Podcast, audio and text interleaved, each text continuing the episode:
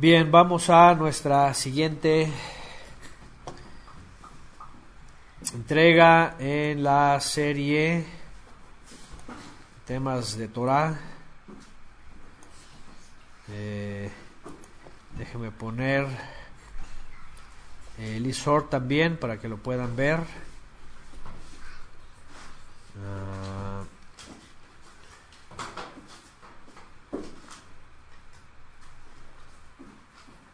a ver, permítame. ¿Dónde estamos? Ahí estamos.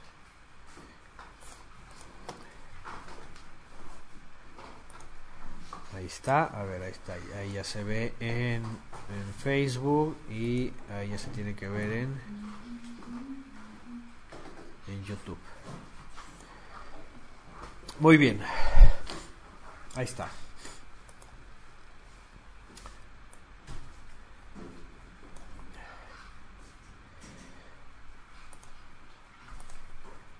A permítame, ahí está. Ahora sí. Bueno.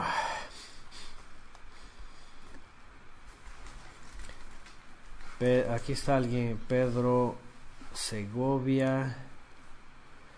Judaizar, pregunta, no sé a qué se refiere o no sé si está confundido. Este, aquí no es sinagoga, no es shul, no es Torah de, rabínica o Torah eh, Shebealpe, no es Kabbalah, no es Sidur, no es Talmud, no es Gemara, no es nada de eso. Entonces, este, eh, bueno.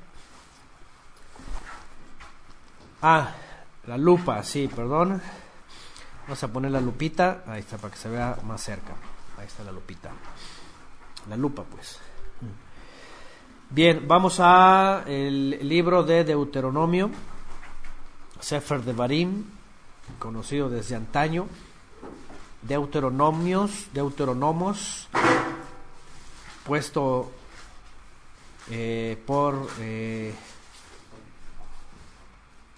pues en el latín, ¿verdad? Es el nombre que lleva en el latín, en la, en la Biblia latina. Este, pero eh, bueno, ya sabemos esto de las palabras, la repetición de las palabras, la repetición de la instrucción.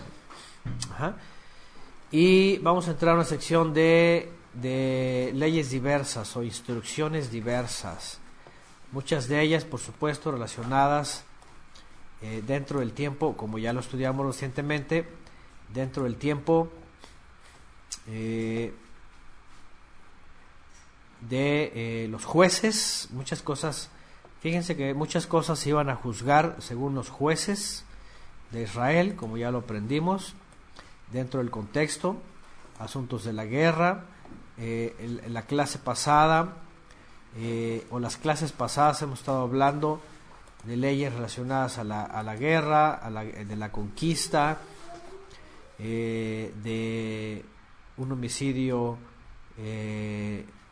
cuyo autor se desconoce, asuntos de la guerra, asuntos de, de, ¿cómo se llama?, de las prisioneras de guerra, de cosas que tienen que ver directamente, y como lo hemos repetido, con el contexto del pueblo de Israel cuando ingresa o cuando iba a ingresar a la tierra prometida.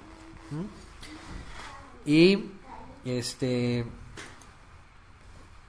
y a ver, aquí las personas que entren de denominaciones mesiánicas o yagüistas o cosas de estas y anden eh, preguntando este cosas que no son ahorita de, la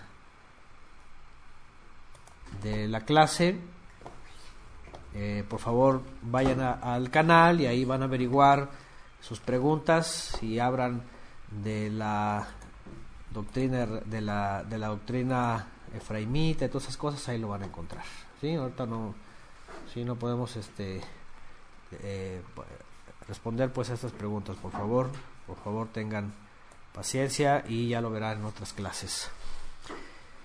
Eh, lo que estamos viendo es una secuencia en los libros conocidos que están dentro de la Torah, lo que es el eh, Humash. En hebreo siempre se le llamó Humash, que viene de Hamesh 5.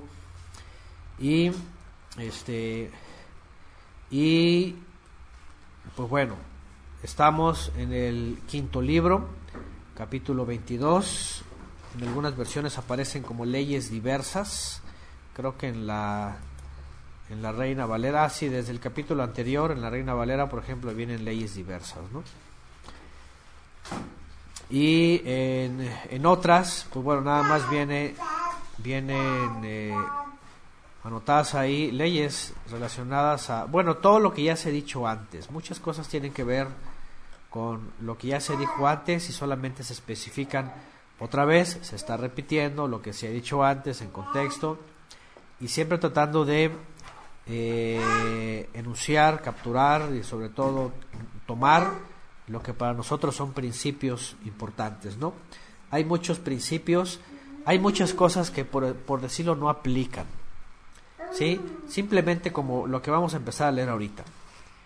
Eh, no todos los que vivimos actualmente y sobre todo que vivimos en ciudades regularmente, este, tenemos ganado. ¿sí? No todos tenemos ganado. Y directamente aquí la ley tiene que ver, primeramente, o la instrucción tiene que ver con el pueblo de Israel en su contexto, en donde todos poseían ganado, y si a alguien se le perdía, pues ¿qué hacían con eso? Hay principios elementales, cosas tan básicas como dice aquí en el 22.1, si ves que un buey o un toro, una oveja, dice, de tu hermano se ha extraviado, dice, no te hagas el desentendido, sino llévalo enseguida a su dueño. Llévalo enseguida a su dueño.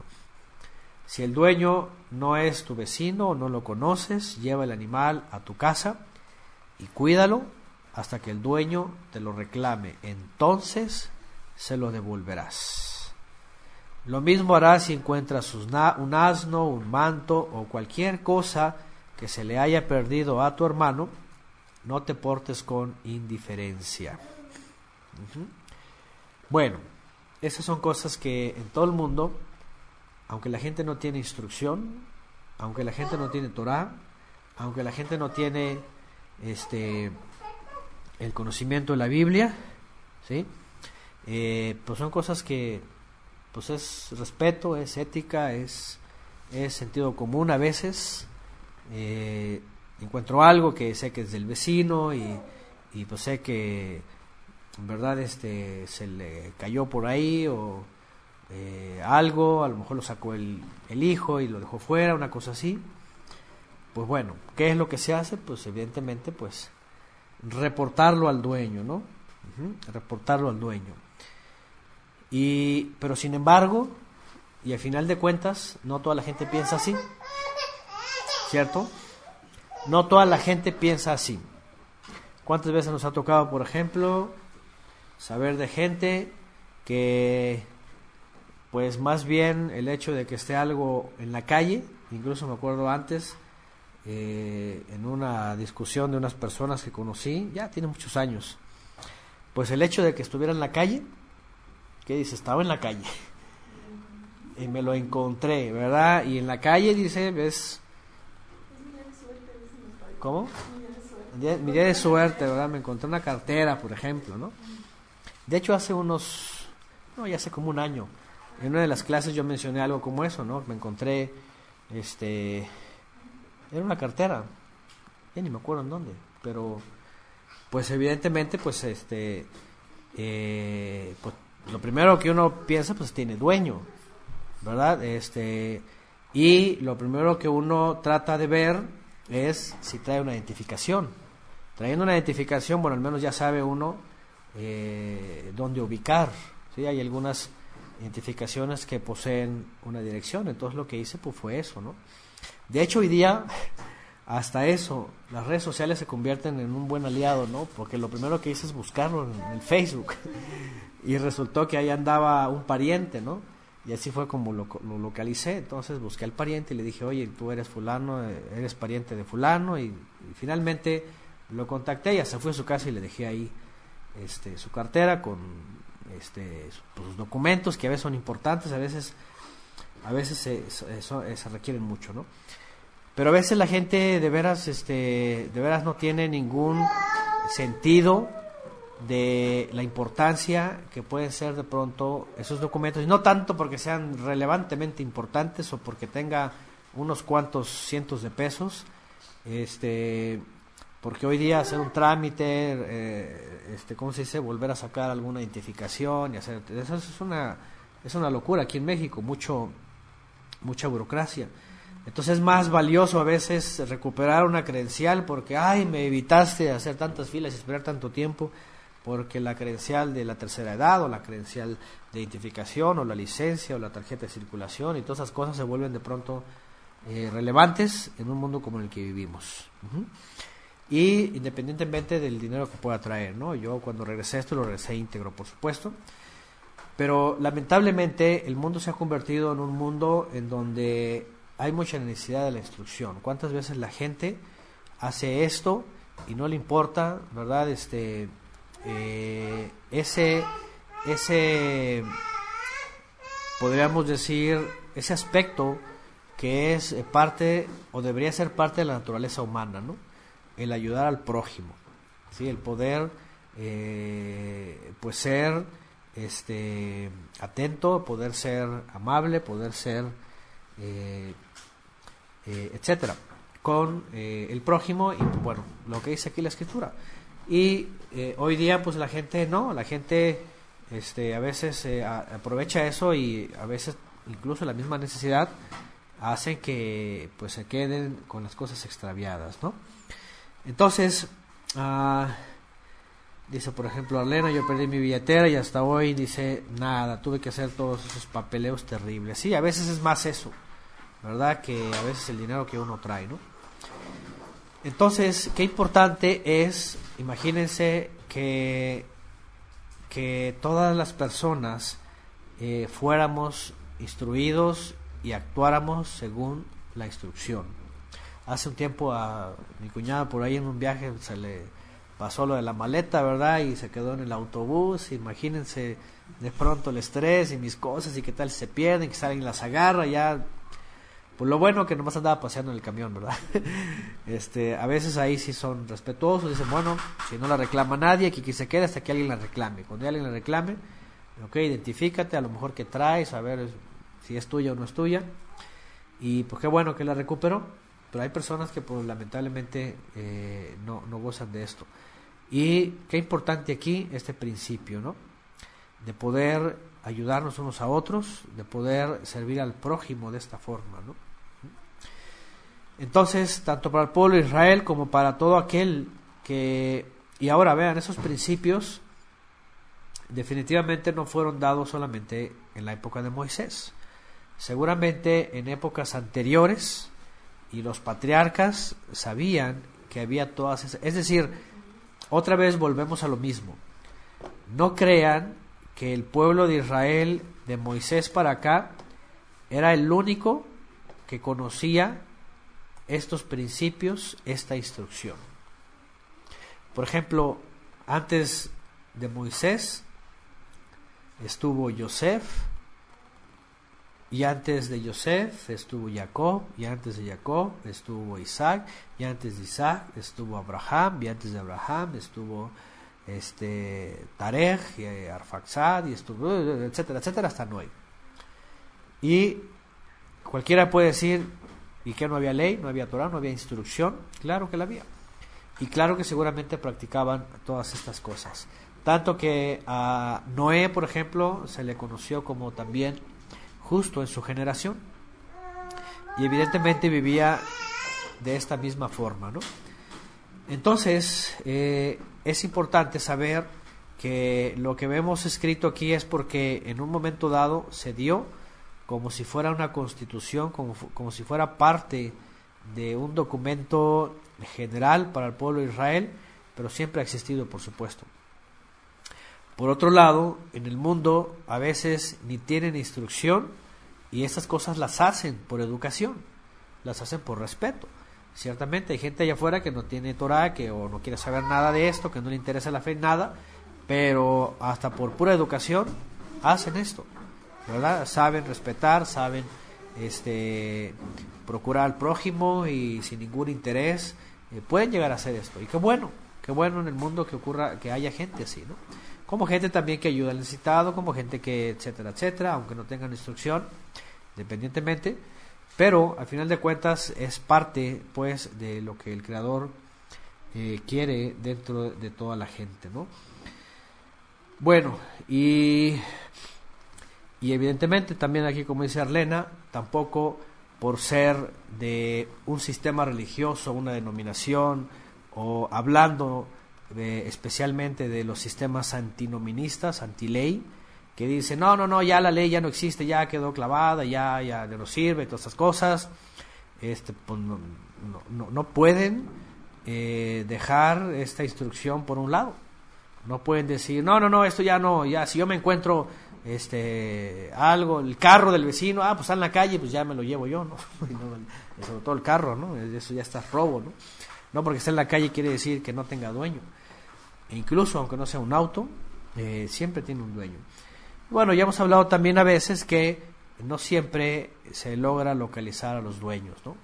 Eh, a veces se encuentra uno un objeto o a lo mejor un dinero ahí, un billete, etcétera, y pues Tampoco puedes andar por toda la ciudad de quién es este, de quién es este. a veces eso no se puede hacer, ¿no? Puedes a lo mejor sentarte ahí un par de horas y estar esperando a ver si regresa y alguien buscando un billete, pues entonces aquí está, pero a veces no pasa eso. Y pues bueno, a veces es eh, imposible, por supuesto, eh, regresarle a alguien si de plano pues no, eh, no, no es posible, ¿no? Sobre todas esas cosas. Pero el principio está ahí, pues el principio está ahí y es, a final de cuentas, procurar al prójimo. Ya Shaul de Tarso, ya el mismo Yeshua, el mismo Mesías, dijo que el prójimo, dice que la, la, la Torah se resume en estos dos mandamientos. Amar al Todopoderoso y amar al prójimo. Y otra vez, amar al prójimo no es, ay, siento bonito por mi prójimo, ¿no? ay, siento un buen deseo, ay, quiero darle un abrazo, eso no es amor. Esos son sentimientos, son emociones. Somos seres emocionales, somos seres sentimentales, sí, una cosa es la emoción, una cosa es el afecto, pero otra cosa es el amor de la Torah, que cuando dice amarás a tu prójimo, porque muchos creen que, que, y sobre todo en la teología, yo escuché muchos años, muchas veces todo esto.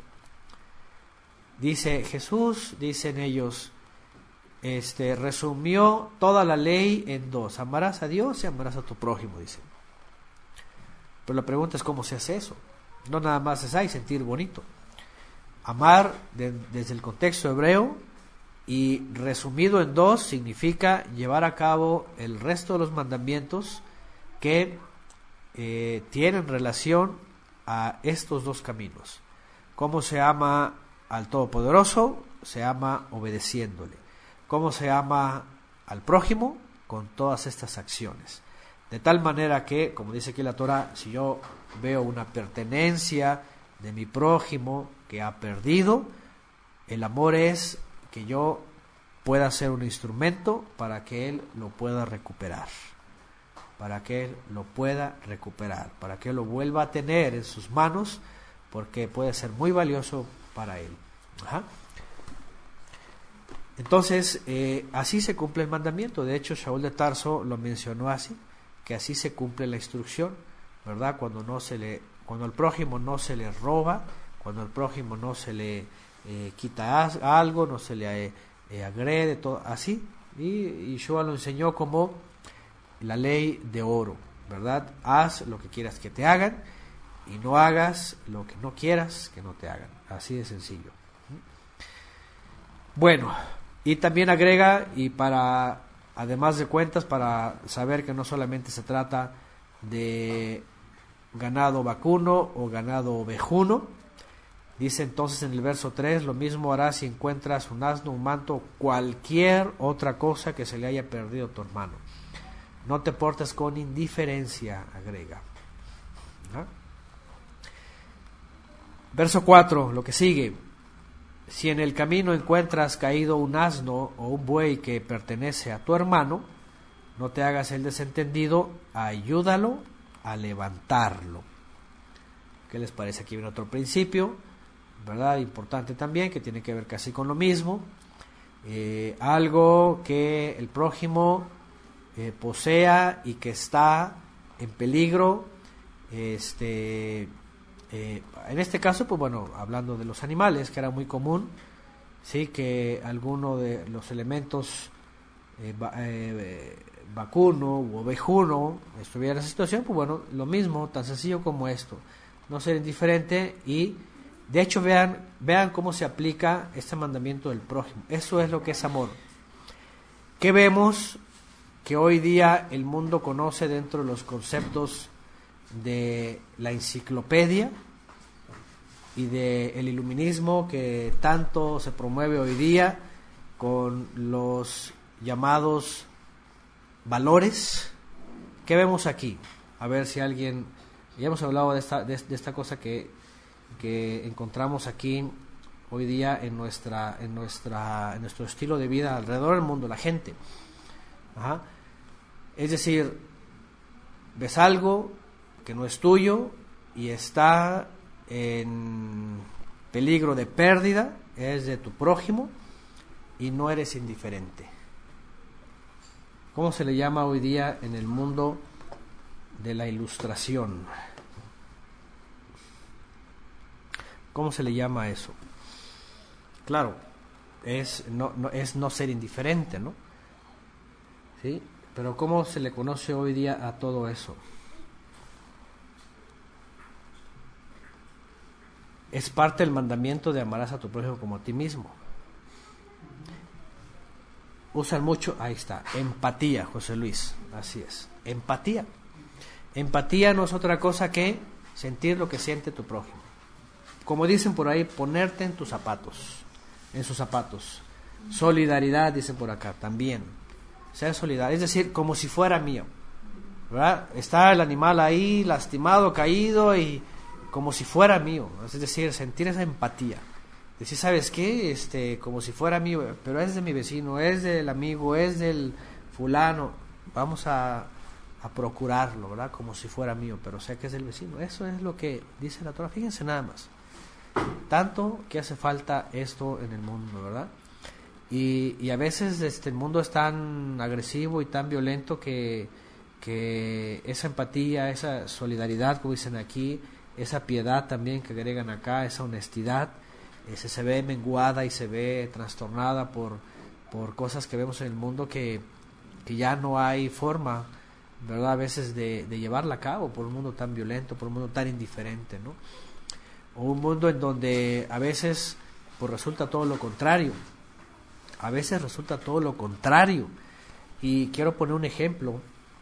El otro día veníamos, no sé dónde veníamos, que, salimos, ¿te acuerdas Gaby? Que veníamos, veníamos toda la familia en la camioneta y veníamos a una calle acá oscura y se veía al fondo una persona, que, un, hombre que estaba golpeando a una mujer. Yo no lo vi, mi esposa vio.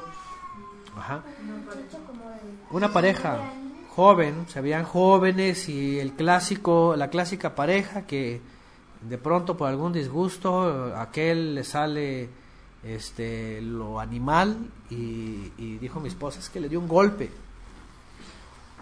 Entonces, ¿cómo actúa uno así?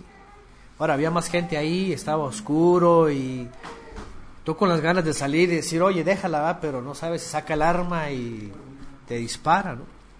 O cosas que han pasado que yo he escuchado muchas veces, que personas salen a defender a la víctima y resulta que la víctima le dice, no te metas. o sea, hay mujeres así que dicen, tú no te metas, es mi marido, si me está pegando, déjalo. Así como que, ah, bueno, pues no me meto. Incluso ha llegado a ocurrir el caso así, ¿no? Por eso les digo que a veces el mundo tan hostil y tan indiferente y el mundo tan violento, a veces ya no te permites eh, actuar como dice la Torah. ¿Por qué? Porque lo que dice la Torah es, tú tienes que tener empatía con el débil, con la víctima, ayudarle y en todo caso los que están alrededor actuar de la misma forma. Y entonces el maligno ya lo sujeta. Pero no sabes si los que están alrededor de pronto son tus enemigos y ya te agarran entre todos y te dicen, ¿y tú para qué te metes? ¿eh? O la que está siendo violentada, capaz que dice, eh, déjalo, es su forma de amarme, ¿va? Porque muchas veces así dicen. Muchas veces así fueron criados, así como que es que este, si me pega es porque me ama. Entonces, ¿verdad? Entonces ocurren esas cosas y tú dices, ya, ya no sabes cómo actuar. Bueno, lo que está dentro de nuestro alcance está dentro de nuestra competencia y, se puede hacer adelante. Y obviamente cuando hay cosas que de plano eh, eh, están demasiado peligrosas, pues sí, lamentablemente no podemos. Sí, otra sería hablar a la policía y todas esas cosas, pero a veces, bueno, tampoco las circunstancias son, son iguales, ¿no? Porque es otro punto que también este, está, es débil dentro de las leyes ¿no? en, nuestro país. Le hablas a la policía y ¿qué es lo que tienes que, hacer? Una denuncia de cargos y esto, y testigos, y, y quién sabe cuánto. que para que a última hora este, diga la mujer, no, no me hizo nada, ¿verdad? Así nos llevamos. es un cariñito, ¿ah? Entonces, bueno, otra cosa, ¿no? Entonces, bueno, shalom.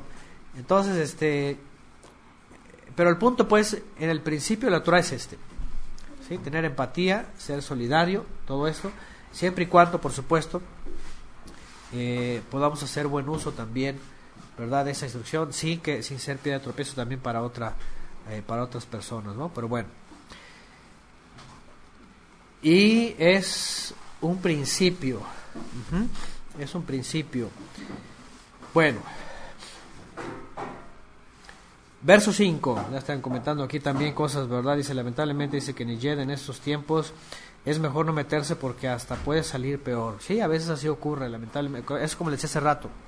A veces no puedes intervenir, sientes que debes, pero la circunstancia y la gente que está alrededor y la gente que es tan violenta, eh, no puedes intervenir. Porque también ha pasado el caso de que alguien quiere ayudar, de hecho apenas pasó algo, algo en la televisión no me acuerdo dónde fue, creo que lo vi en noticias de Jalisco, no sé si fue, no me acuerdo en qué lugar, a ver si alguien lo, llegó a ver, que alguien quiso ayudar a una persona que estaba siendo lastimada y resultó herido de, bala, una cosa así. Entonces, este, eh, ya no sabemos si quieres ayudar a una mujer que siendo golpeada y el individuo saca un arma y te dispara, ¿verdad? Es una cosa que ya no sabemos.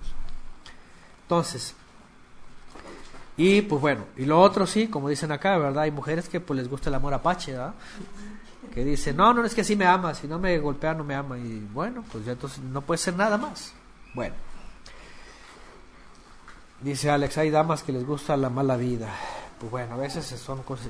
O hay veces que definitivamente hay hombres que de plano no tienen ninguna educación de nada, ¿no? Bueno, ahí están dos principios.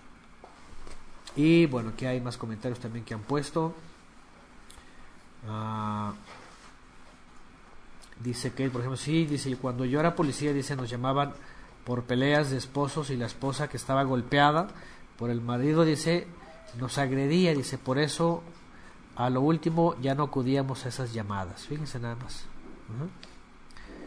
Bueno, dice Jimena también aquí, referente a lo otro, a veces son trucos para asaltar a quien se detenga a ayudar, sí cierto. Por eso les digo, vivimos en un mundo tan violento, tan indiferente, que ya no sabes si alguien de verdad se ocupa ayuda o es una trampa para que te asalten, para que cualquier cosa, ¿no? Es de veras, eh, ahora sí que como en la época de Noé, ¿eh? injusticia sobre injusticia. Bueno, verso 5, seguimos. Dice, la mujer no se pondrá ropa de hombre, ni el hombre se pondrá ropa de mujer, porque el Eterno Todopoderoso detesta a cualquiera que hace tal cosa. Tal cosa. Bueno, una misbah, una, una instrucción, mandamiento, que ha, generado mucha polémica en algunos lugares, sobre todo en algunos lugares que son, ¿cómo les podría llamar? Este, demasiado exigentes, no solo con lo literal, sino a veces con la forma de pensar de algunas personas. ¿Ah? Sí, ¿verdad? Como el de, el de los palazos.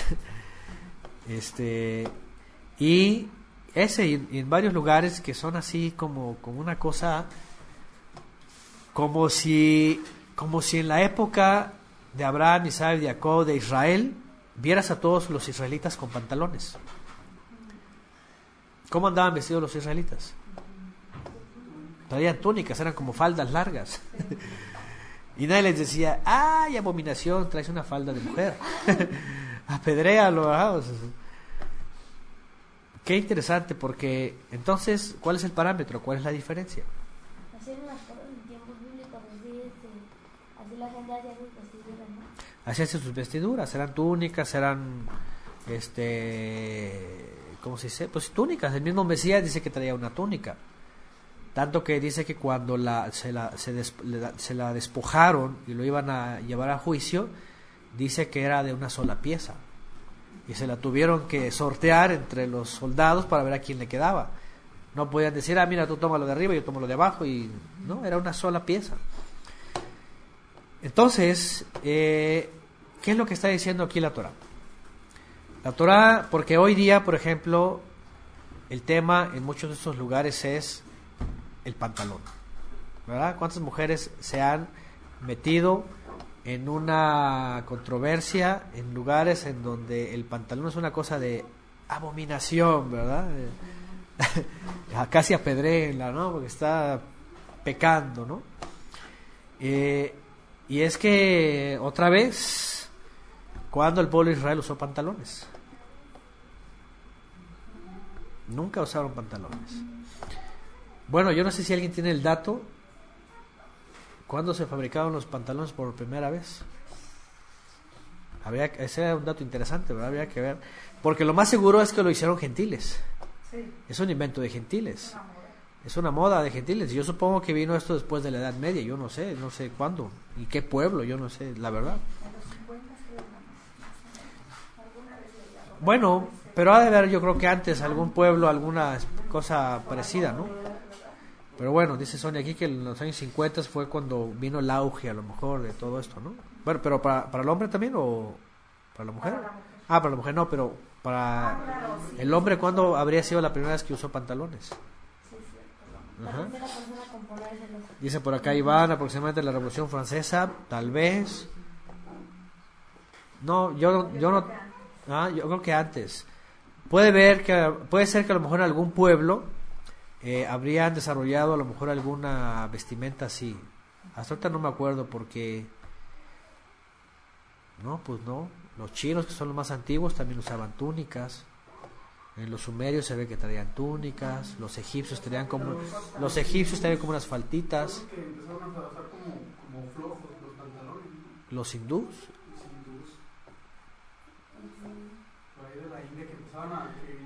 Puede ser. zapatillas y sus pantalones acá gordos. Así.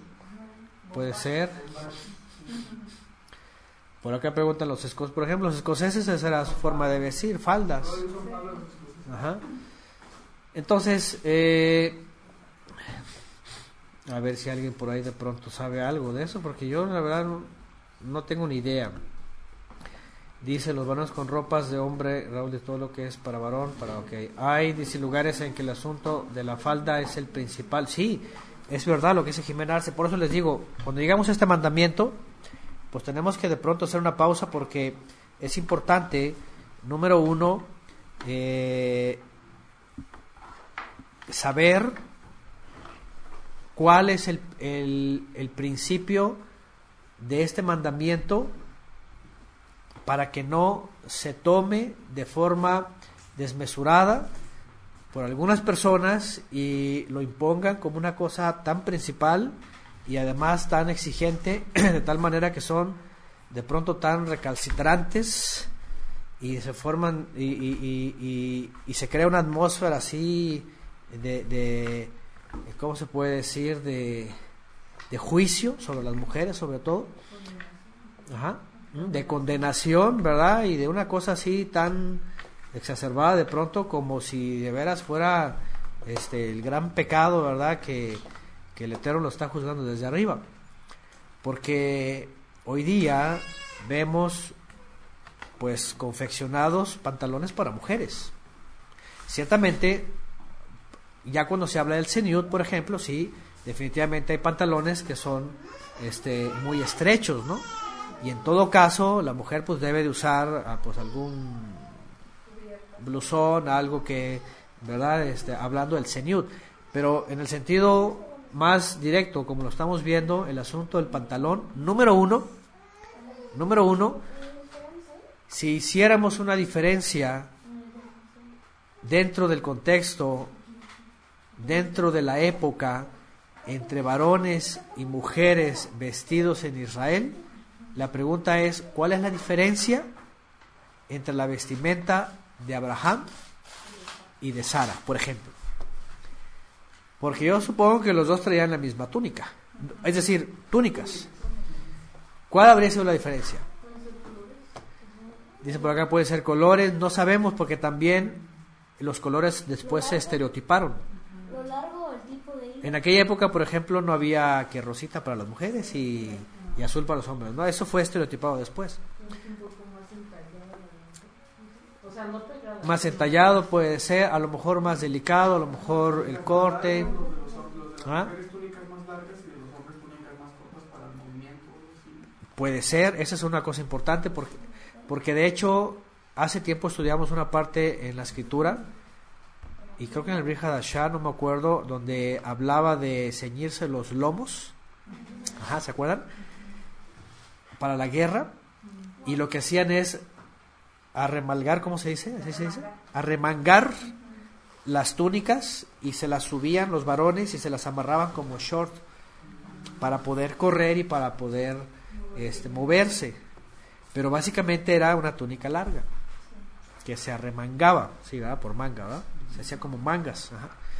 Entonces no había diferencia, traían como, traían como faldas. Ah, ibas a decir hace rato, pero ahora estabas diciendo algo. El tipo de hilo tal vez es una diferencia, ¿no? El tipo de hilo, no, no creo. Más bien puede ser que variaba a lo mejor en algunos adornos. Puede ser en algunos colores, puede ser en algunos adornos. O que En- fuera de una sola pieza, a lo mejor, y el de las mujeres de dos piezas. También puede ser, o a lo mejor la mujer se cubría a lo mejor más, por ejemplo, ¿verdad? Su pelo. Porque, por ejemplo, yo, yo me imagino que por ejemplo, los hombres eran un poco más tapados del pecho,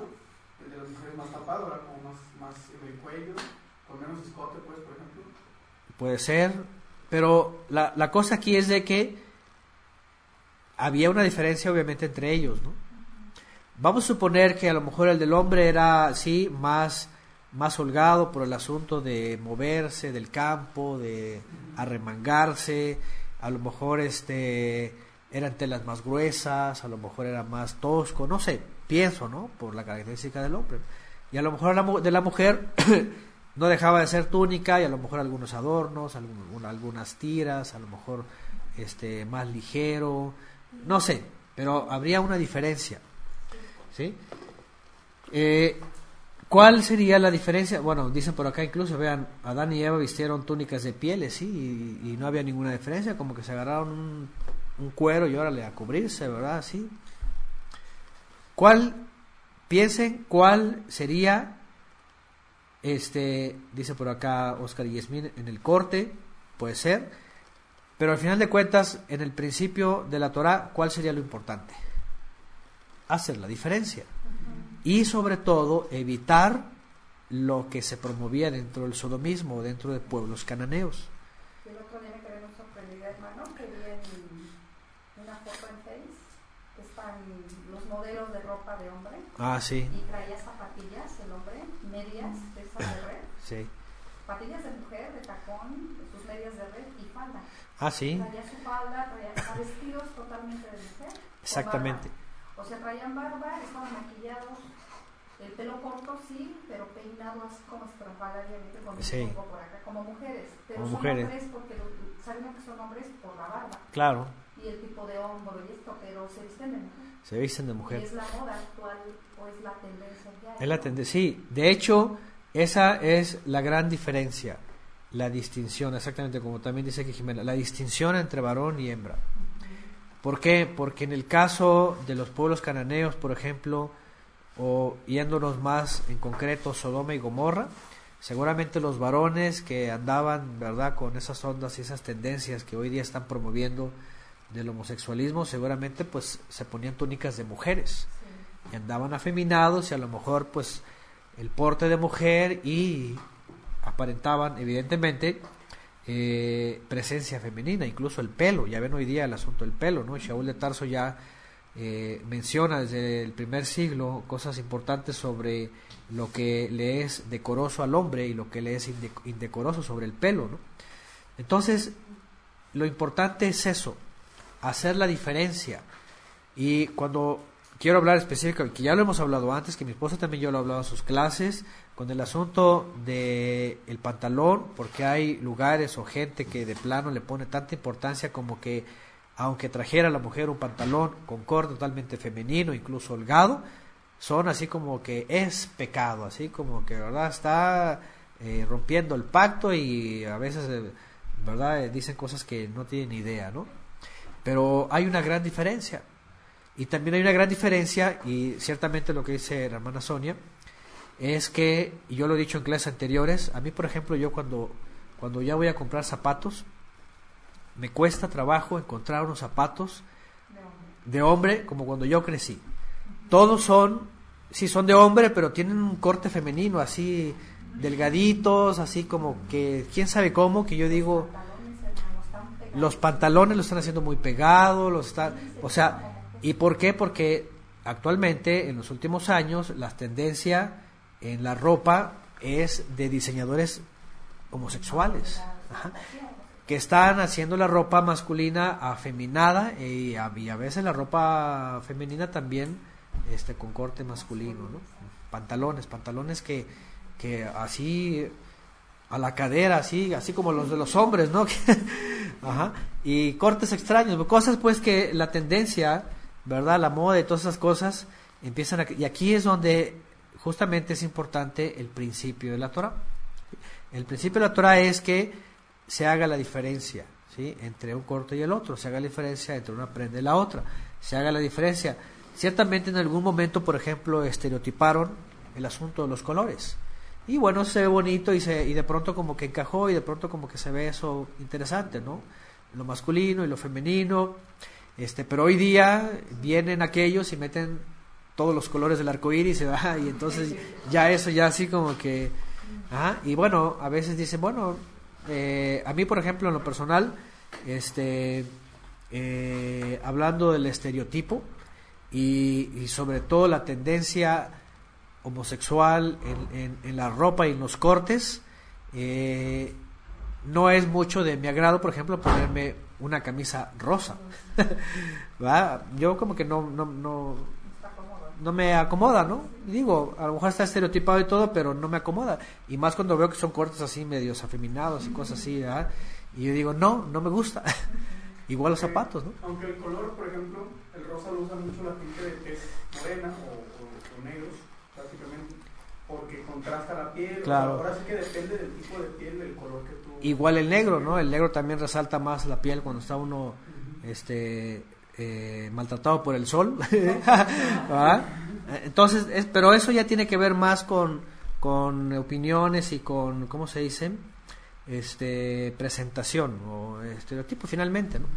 Pero aquí el punto pues es, en el caso de la vestimenta, exactamente es hacer la gran diferencia.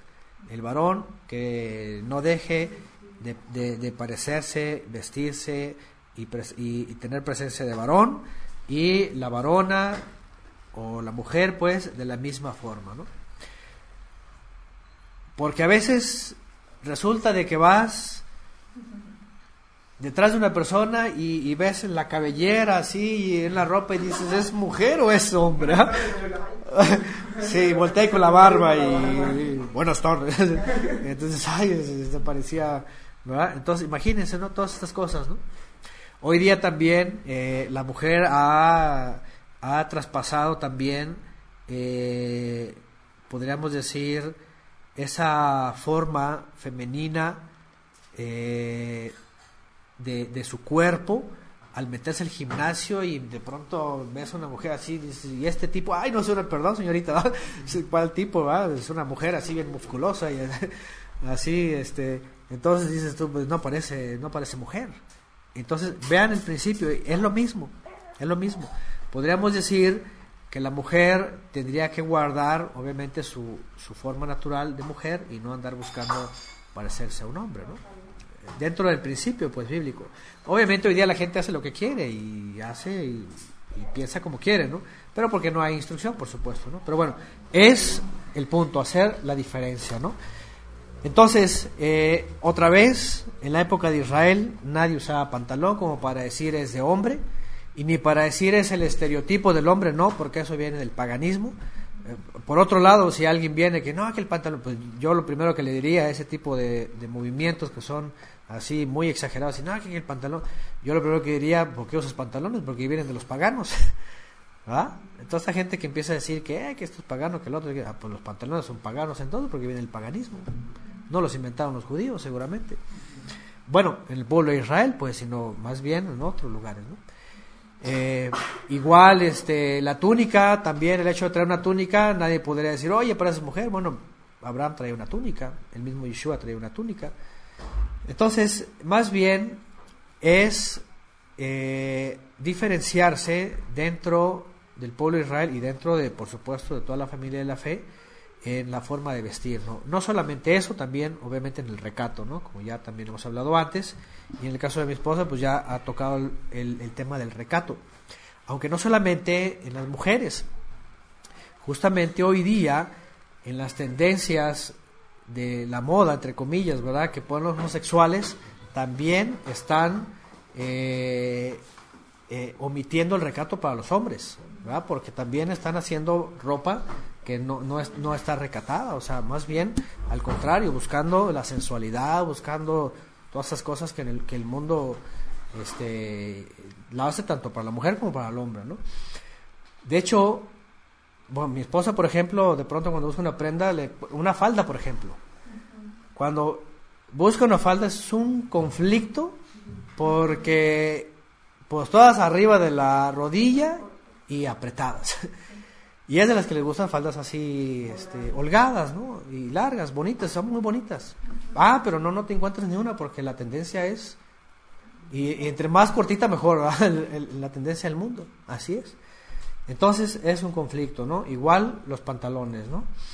Y a veces la moda, ¿no? Y me acuerdo cuando pues, nuestros padres o nuestros abuelos hablaban de aquellas épocas, ¿no? Los pantalones esos acampanados, ¿no? Que traían así un montón de tela.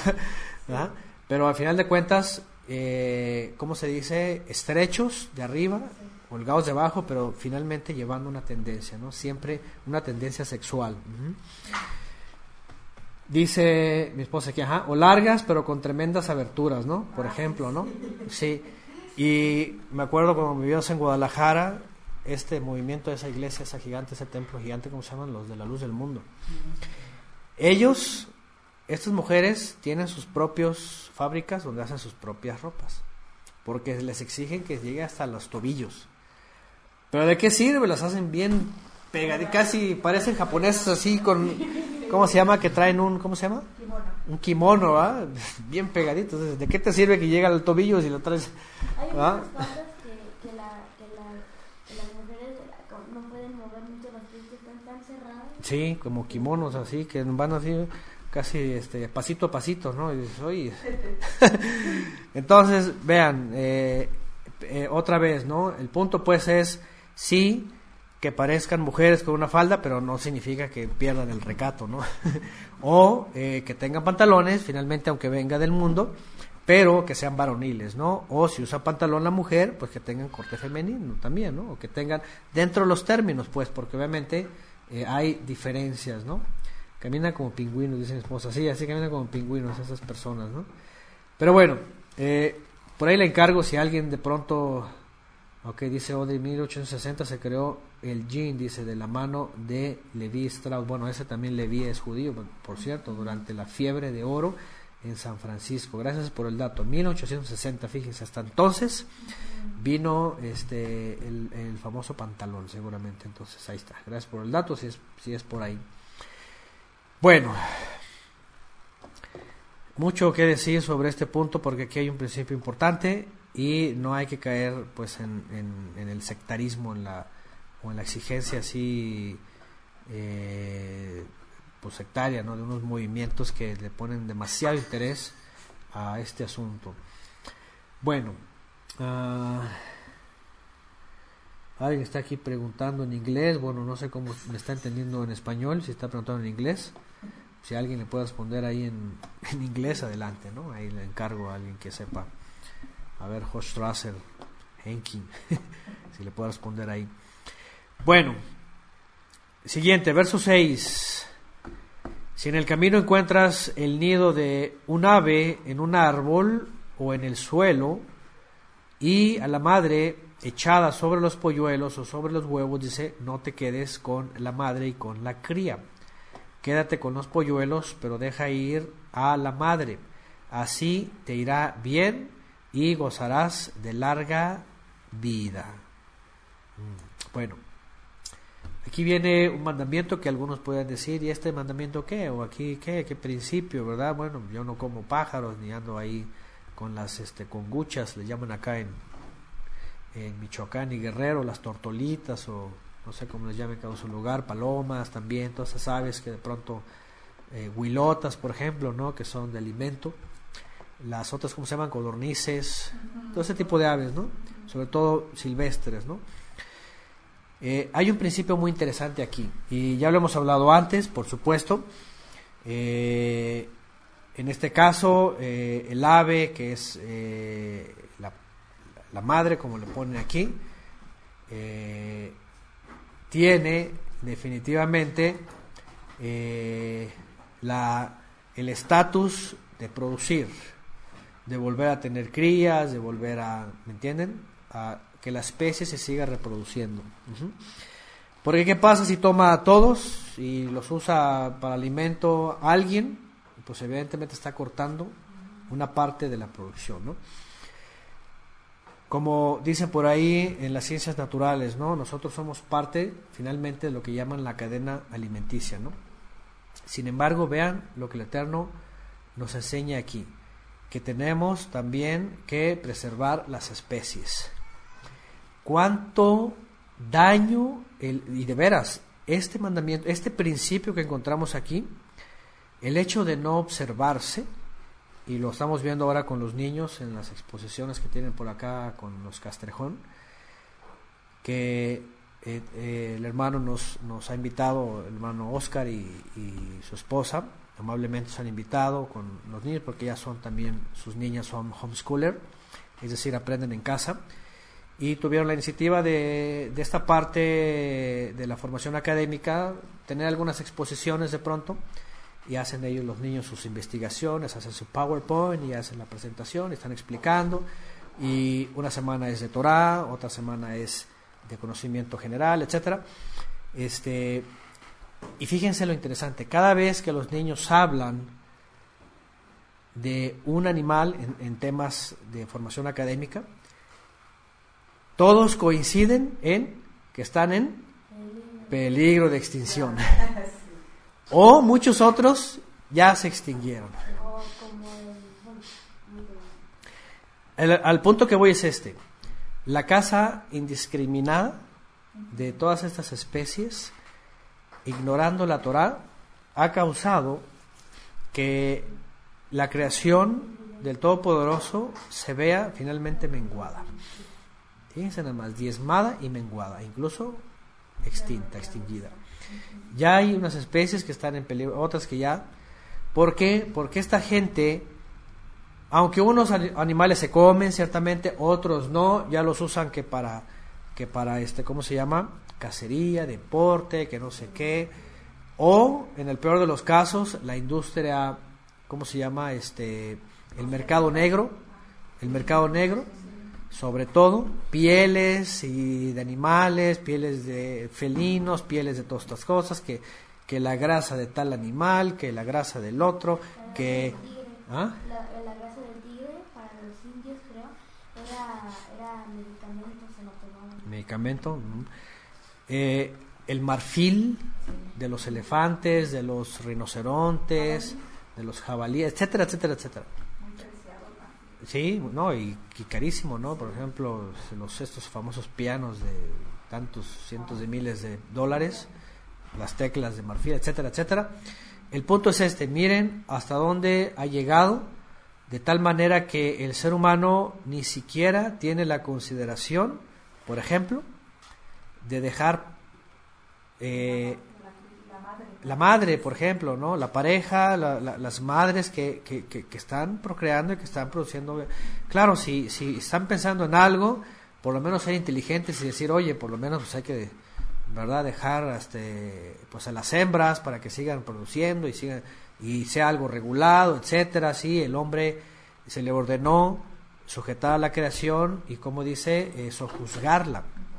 Sí, pero no no destruirla, ni exterminarla, ni llevarla al caos. Y esto ocurre en muchos animales. Yo vi un documental, vimos un documental un día, de pronto nos ponemos con los niños a ver esos documentales para ver cómo, cómo pasan estas cosas. Una ambición así de veras eh, animalesca del hombre por atrapar los tiburones para cortarles las aletas, para sacar eh, no sé qué cosa del... No, las aletas. Hay un, hay un producto que hacen de cartílago del tiburón Les cortaban las aletas, todas las aletas, de delante, la torsal, y las aventaban y los lanzaban otra vez al mar. sin aletas. Sí, sus aletas. Y así de, de a montón y de a montón. Y lo único que llegaba a la embarcación con puras aletas y, había, y al mercado negro. Sí, Fíjense nada más. Como un medicamento anticancerígeno, Un no sé qué. Medicamento, lo que sea, Para- sí. Como medicamento naturista. se. Ok, fíjense nada más. Pero vean hasta dónde, yo cuando vi eso dije, no es posible, o sea, la- el, el- cómo el hombre tiene eh, Esa maldad. esa maldad, o sea, está pensando en su beneficio, en sí mismo, en el dinero, en la corrupción, en todo eso, y pobres animales, o sea, una cosa bárbara, de verdad es una cosa que da ganas de llorar cuando ve uno de esas cosas, ¿no? Dicen por acá y mueren por, eh, por no poder nadar, sí, mueren por no poder nadar y luego bien, no, un montón de cosas, ¿no? Este, dice también hay un documental bueno llamado El Oso, etcétera, también productos afrodisíacos, ponen entre comillas, sí, muchas cosas así. Y todo por el maldito dinero, así es como pone aquí Luis Rivera, todo por el dinero, como dijo en México exterminaron al lobo mexicano, que era una especie también. Al lobo mexicano, ya está, Y sí, está extinto. Entonces recuperaron, no sé de qué forma, los fueron los. pudieron hacer la cruza a nivel pues eh, de laboratorio y ya crecieron los lobitos y los volvieron a soltar. Y les pusieron un chip para rastrearlos. Rastrearlos. Para que no se fueran, no los fueran a matar. sí, Pues sí, como se comen las gallinas, hermano. ah, sí, Los mataron los de las Los mataban porque eran-. Eran seis y cinco los mataron y uno ya no lo encontraban. ¿Qué tal? Entonces, este, eso, fíjense hasta dónde repercute olvidarse de este mandamiento, de este principio. Aquí está hablando de pajaritos y cualquiera puede decir, ah, los pajaritos que andan volando y se escapan y, y al rato hay un montón, sí, pero ¿qué tal todas las demás especies y por todo lo que el mundo hoy día ambiciosamente y sin ningún remordimiento hace con toda esta creación, ¿no? Tan hermosos que son todos los animales, ¿verdad? Que el Eterno crea en su naturaleza y todo, y, y- y el, y el hombre de veras no se tiente el corazón para nada. Para el dinero. Para el dinero, sí, no le importa. Hay unas fotos tan horripilantes de elefantes que los dejan tendidos, muertos, así sin sus colmillos, nomás por el, al rinocerontes también les cortan así casi media, medio sí, con la motosierra las cortan y, y ese nada más. Y pobres animales a ellos, es una cosa de veras este eh, muy, muy horrible, ¿no? Y, pero aquí el mandamiento, es- el mandamiento está, aquí está, el pueblo de Israel, eh, y bueno, y, y evidentemente y sobre todo el pueblo de Israel no eran ellos cazadores furtivos, por ejemplo. Eh, para nada, ellos ni tampoco de, de, ¿cómo se llama hoy día? De trofeos, esas cosas, nada, ¿no? De vanidad. De vanidad, de nada. Ellos con los, con los animales kasher que tenían en sus comunidades y producían y todo eso, era suficiente, no había ningún problema. Eh, pero cuando viene esa parte oscura del hombre y en la comercialización, en el negocio, en el mercado negro, todas esas cosas, ahí es donde se echa a perder todo este asunto, ¿no? Y, eh, y pues bueno, pero aquí el mandamiento está, el principio está ahí y es muy importante hasta el día de hoy, ¿no? Siguiente. Ah, y por otro lado, este, por ejemplo, aquí habla de polluelos, no sé cómo vienen sus versiones. Eh, y, de, y del ave solamente, evidentemente está hablando de aves eh, por supuesto. Estoy poniendo las diferentes versiones, pero habla, incluso habla, dice, con polluelos o con huevos. Y eso es importante también porque de pronto salen ahí algunas doctrinas que, los huevos no se comen y que no sé cuánto y que esto y que el otro y que un montón de cosas. Y, pero vean que era parte también de la alimentación del pueblo de Israel. Tanto las aves, por supuesto, que son kosher, como eh, eh, los mismos huevos, ¿no? Bueno, ahí está. Ah, siguiente verso 8, cuando construyas una casa nueva harás pretil a tu terrado, no sea que si alguno cae de allí traigas delito de sangre sobre tu casa. Y bueno, esto hemos hablado también respecto a la seguridad, respecto a la precaución, respecto a eh, el cuidado, a lo que también podríamos decir es este responsabilidades en la casa, prevención, prevención de accidentes. Vean, prevención, el principio aquí está. Pareciera que pareciera que una casa no tiene ningún peligro, pero resulta que cualquier cosa, hasta un piso resbaloso puede ser mortal. hasta un piso resbaloso puede ser mortal. Aquí habla de las partes superiores, ¿verdad? En el, en el techo. Este, dice harás un pretil a tu terrado. Era una especie, ¿verdad? De, de bardita, protección, porque andar arriba es un peligro y eso es evidente. Este, y eso iba a evitar, eh, qué interesante, cosas que parecieran que no iban a verse en ningún momento en la Biblia, aquí aparecen, en la, en la instrucción, la Torah aquí aparecen. Cosas de prevención, cosas de cuidado, cosas de, de responsabilidad de cada uno. Y no solo eso, cualquiera puede decir, bueno, ya le puse una protección, ya le puse ahí un terrado, una protección, lo que sea, un barandal en las escaleras, pero eso da para muchas cosas más, ¿cierto? Para muchas cosas más. Por ejemplo, Un golpe en el barandal. un golpe en el barandal, un barandal mal puesto o suelto. Hoy día vivimos en una sociedad en donde, en donde un descuido, por ejemplo, con la fuente de energía, pues le puede causar un problema a alguien, ¿verdad? Imagínense una descarga eléctrica porque un cable anda por ahí suelto y está mojado y cosas de estas, ¿no? Sí, que andan ahí los bebés metiéndolos. Todas esas cosas, imagínense, aquí está un principio que aplica el día de hoy y que sí en muchos países, por ejemplo, este, eh, son muy cuidadosos y sobre todo tienen la cultura. Aquí en México, lamentablemente, casi no existe esta cultura. No existe esta cultura aquí, primero porque muchas veces está uno impedido eh, por la economía a tener un equipo de seguridad, por ejemplo, para todo. Y entonces a la mexicana, en vez de eso, pues se ahorra y, y, pues bueno, ahí lo que sea, ¿no? Pero lo que voy es de que eh, en la misma escritura está este principio. Tener, tener siempre precaución, tener siempre cuidado, tener siempre que en casa este lo que haya no vaya a ser un peligro para, para, para, los, para los que habitan ahí o para los visitantes. Herramientas, electricidad, gas, calor, la estufa, bueno, en la cocina. Las sustancias ¿no? químicas. Las mamás luego compran por a granel, por ejemplo, el, el vino, el cloro. Y Ah, sí. meten botellas de refresco. Ah, Y sí. pasan muchos accidentes porque los bebés no saben, los niños. Intoxicaciones. Se, se, se. Ah, sí.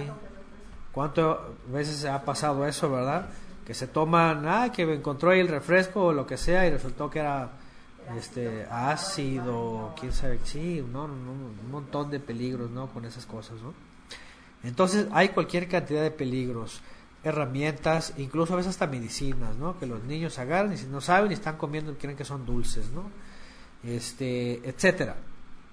Lo que dice la Torah, fíjense, es decir, el hecho de vivir en un lugar no significa, ah, gracias al Eterno, ya tengo una casa. No, hay que ser muy cuidadosos con todos estos esas cosas que hoy día la modernidad nos pone cerca, ¿no? Este, y eh, proteger a los nuestros y proteger a los que nos visitan también, ¿verdad? No puede ser, no puede estar nuestra casa minada de peligros, ¿verdad? Sí, no puede ser un lugar de tantos peligros, ¿no? De mucho riesgo, ¿no? Bueno, dice José Luis, aquí en México hacemos bardas con tablas de madera y casi casi engrapadas, ¿no? te recargas y se cae todo, ¿no? Y a mí me gusta mucho la cultura de la precaución que tienen en Estados Unidos, por ejemplo, ¿no? Allá, allá para todo es, eh, siempre piensan en que eh, donde hay un peligro para evitarlo. Sí, rápidamente, y por eso me gusta mucho ya que tienen de veras eh, cualquier cantidad de artefactos para protegerse, ¿verdad? Por ejemplo, estas gafas de protección, como les llaman, gogles o como, como sea, ¿no? Este, porque miren qué valiosa, por ejemplo, es la vista, que para hacer cualquier cosa, de pronto algo y, uno se lastima un ojo y ya, o un solvente que de pronto cae y, ya, ¿no? Ya se dañó. Entonces, imagínense cómo desde la Torah ya nos da un principio que es importante no solo para los nuestros, sino para las personas que nos visitan. Y de veras es muy importante esto, ¿no? Bueno, dicen acá, le tienen miedo a las demandas. Pues sí, de hecho, y eso es bueno, ¿no? Lo mejor es eso, para no meterse en esos problemas, porque, porque vean lo que dice aquí en la Torah.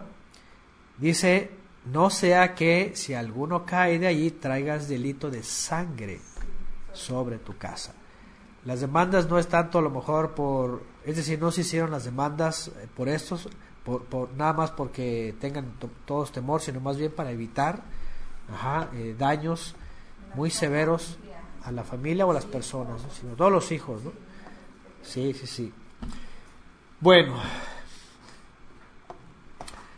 dicen por acá, ah, dice Oscar y Reina, eh, las tablas pegadas con resistol, casi casi, aquí en México, pegadas con resistol. Bueno, sigue. Nueve, no sembrarás tu viña con semilla de dos clases, no sea que se te pierda todo el fruto así la semilla como el producto de tu viña. Bueno, aquí otro, otro producto también, de no mezclarlas, no siempre las mezclas en la siembra, en la agricultura, en todo eso resultan bien. A veces se suelen hacer por alguna técnica, a veces se suelen hacer por porque una, por ejemplo, aquí en México yo me acuerdo cuando crecí en, eh, cerca de esos lugares, un tío que sembraba, sembraba la milpa y sembraba también frijol juntos no se perdía la cosecha, eso ellos aprovechaban porque el frijol se, se enreda en la milpa y lo cosechan así igual que el, que el, maíz. Entonces, eh, pero lo ideal obviamente según la Torah es no mezclar estos, ¿no? Fíjense el principio de no mezclarlos. No se vaya a perder, dice, ¿no? No se vaya a perder el producto.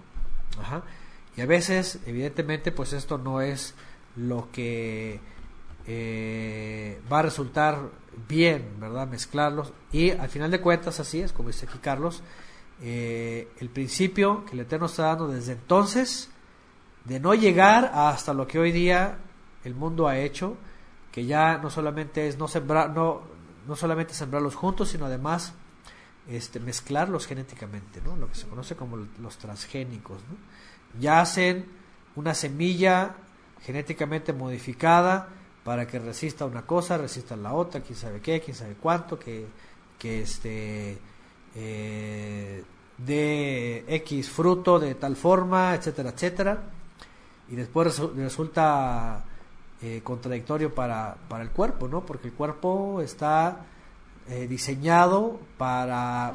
Para, para, y para digerir y para asimilar, así es lo que viene de la tierra incorporarlo a nuestro cuerpo. Ajá. Porque si viene un agente modificado genéticamente, el cuerpo no lo detecta, no lo, no lo asimila de la misma forma y luego salen, por salen tumores y un montón de cosas extrañas. ¿no? ¿Sale qué? Las enfermedades por las modificaciones. Enfermedades, sí, por las... Se modifica el DNA y entonces viene un conflicto, hay un shock, ¿verdad? Entonces vean qué interesante. Se puede perder el producto humano, nada más por las modificaciones genéticas.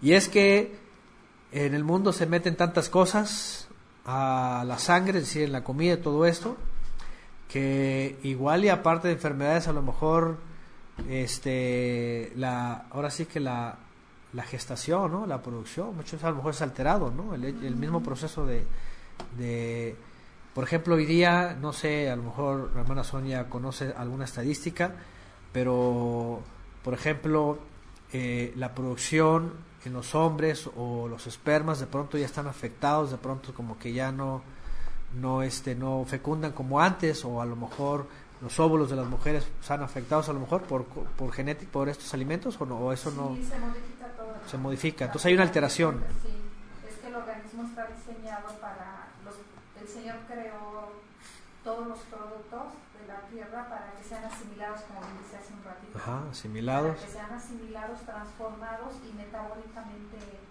benéficos para el organismo. Pero cuando empiezan a mutar, todas las cadenas de, de, digamos, de las enfermedades se disparan. Entonces, por eso actualmente hay tanto prevalencia de cáncer y, y enfermedades hormonales en las mujeres. enfermedades hormonales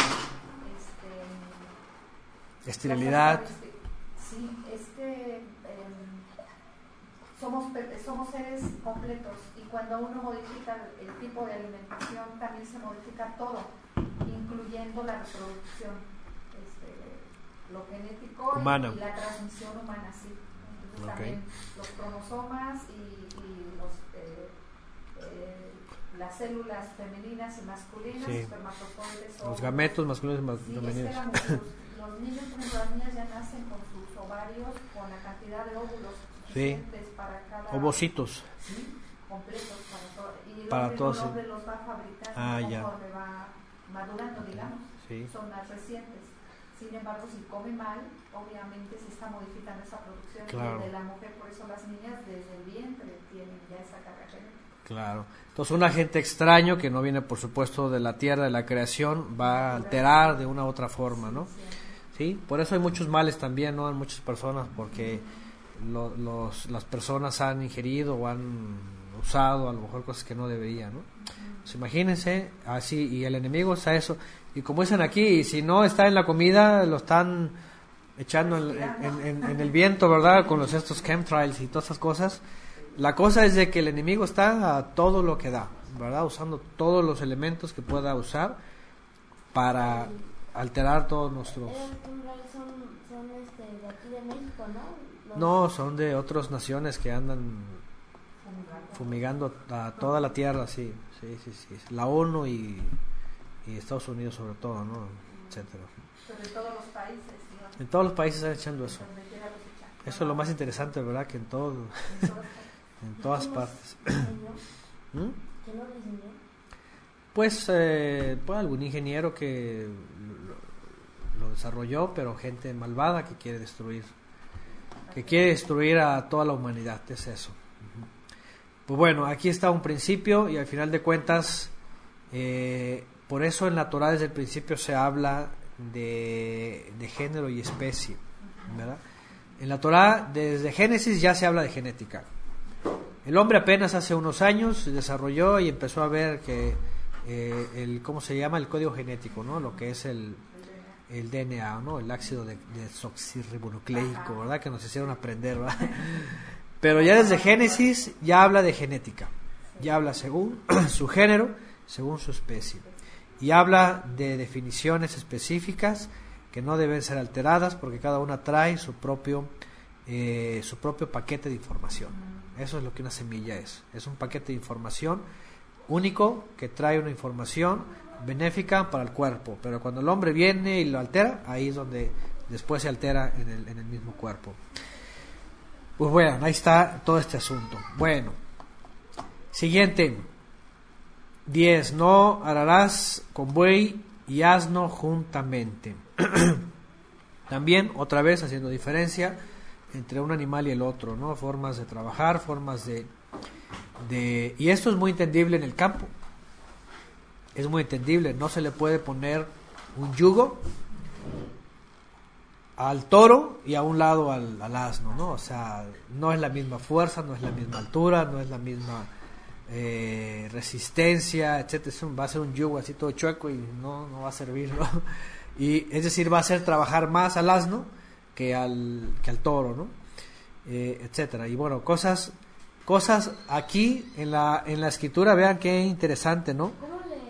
Bueno, eh, pero se dice que los toros de- a, a la primera señal de movimiento em, atacan, pues embisten. ¿Y cómo le hacía el pueblo de Israel para que no? No, eran todos así en realidad.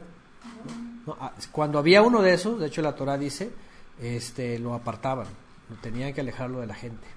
Pero no, la mayoría de los animales son muy dóciles y, y saben que tienen que trabajar. Ajá, sí, sí, sí. Son, están domesticados, sí. Así es, le ponen el yugo y saben que tienen que trabajar. Ajá. Entonces, este, eh, es muy interesante. Eh, espérame, Luis, todavía no llegamos al 11, ya está, ya está adelantándose Luis Rivera. espérame. Bueno, el punto aquí es, miren este principio, no ararás con buey y asno juntamente. ¿De qué, de qué está hablando? De desigualdad. Desigualdad, e- equidad, justicia, hemos hablado de esto muchas veces, ¿no? Es decir, y vean el mundo, qué contradictorio es desde, pues así desde que nacen cada individuo. Y la hermana Sonia lo va a saber, por ejemplo, en la, en la neonatología, ¿no? Cuando ve a esos doctores, y todos los hemos visto, eh, tienen un protocolo y a todos los tratan igual, ¿no? Desde ahí comienza con el protocolo a todos igual, de una u otra forma. De tal manera que, por ejemplo, ya cuando incursionan en la escuela, pues resultó que uno es más burrito, entre comillas, ¿no? Pero no es cierto. Imagínense que hubiera escuela, siempre hay comentarios de, de los papás cuando es que mi hijo este, lo traen a raya que porque tal materia pues nomás no avanza y entonces yo lo llevo a clases de regularización y en vacaciones lo llevo a este, lo llevo... pues resulta de que espérame es de que no es igual que los otros. El tuyo tiene mente artística y el otro tiene mente matemática. Entonces no los puedes tratar de la misma forma. Les tienes que dar su área, les tienes que dar... Por eso la escuela en casa tiene esta, esta apertura, ¿no? De que ellos van acomodándose según, o lo que hoy día le llaman en esta, en esta área, según su inteligencia. Hay inteligencia espacial, hay inteligencia ¿qué? gráfica, hay inteligencia visual, hay inteligencia quién sabe qué, de todas, matemáticas, entonces... Pero no, en la escuela meten por años a todos los niños en el mismo lugar y resulta que aquel es burro. No, no es burro. Es que es inteligente, pero tiene su área. Y el otro es muy listo. No, pues no- nomás le gustan las matemáticas. Pero pone un examen de historia y va a reprobarlo. O de ciencias naturales. O de ciencias naturales, va y no va a dar el ancho. Yo hasta en la universidad encontré a, un, a uno que era bien bueno para física y para matemáticas, reprobó. Ajá Uno piensa que van de la mano y no. y no van de la mano. Y no quiere decir que es tonto, al contrario, él tiene su área. Entonces, y así en todos lados, en el trabajo, o sea, en el trabajo ponen los perfiles y tiene que ser así, sí, sí, sí, ya con eso estás haciendo excepción de personas, ¿no? Porque si no tiene el perfil, pues, de entrada, si no tienen la carrera, y, y eso que aquel que es mencionado mucho dijo, más vale profesión sin título que título sin profesión, ¿no? pero en el mundo no es así. No importa que no traiga la profesión, pero si tiene el título, entra. Y al rato meten a gente que tiene el título, pero resulta que no sabe ejercer lo que supuestamente dice que sabe. este, de esos de Tepito, ¿no? Que les venden el título. Ah, sí, ahorita hay papeles chuecos para todo, ¿no? Uno puede decir, no, pues yo soy, sí, yo soy astrofísico de la NASA, ¿verdad? Y ni terminé la primaria. Entonces, este, papelito habla. Y así es el mundo. Y, en todas las áreas. Vean nada más. Y, y es que hoy día está la cultura de la igualdad, ¿no? Y que la igualdad por aquí, que la igualdad por allá, que equidad y de los valores. Y entonces empieza una serie de, de cosas. Nosotros, por ejemplo, fuimos a.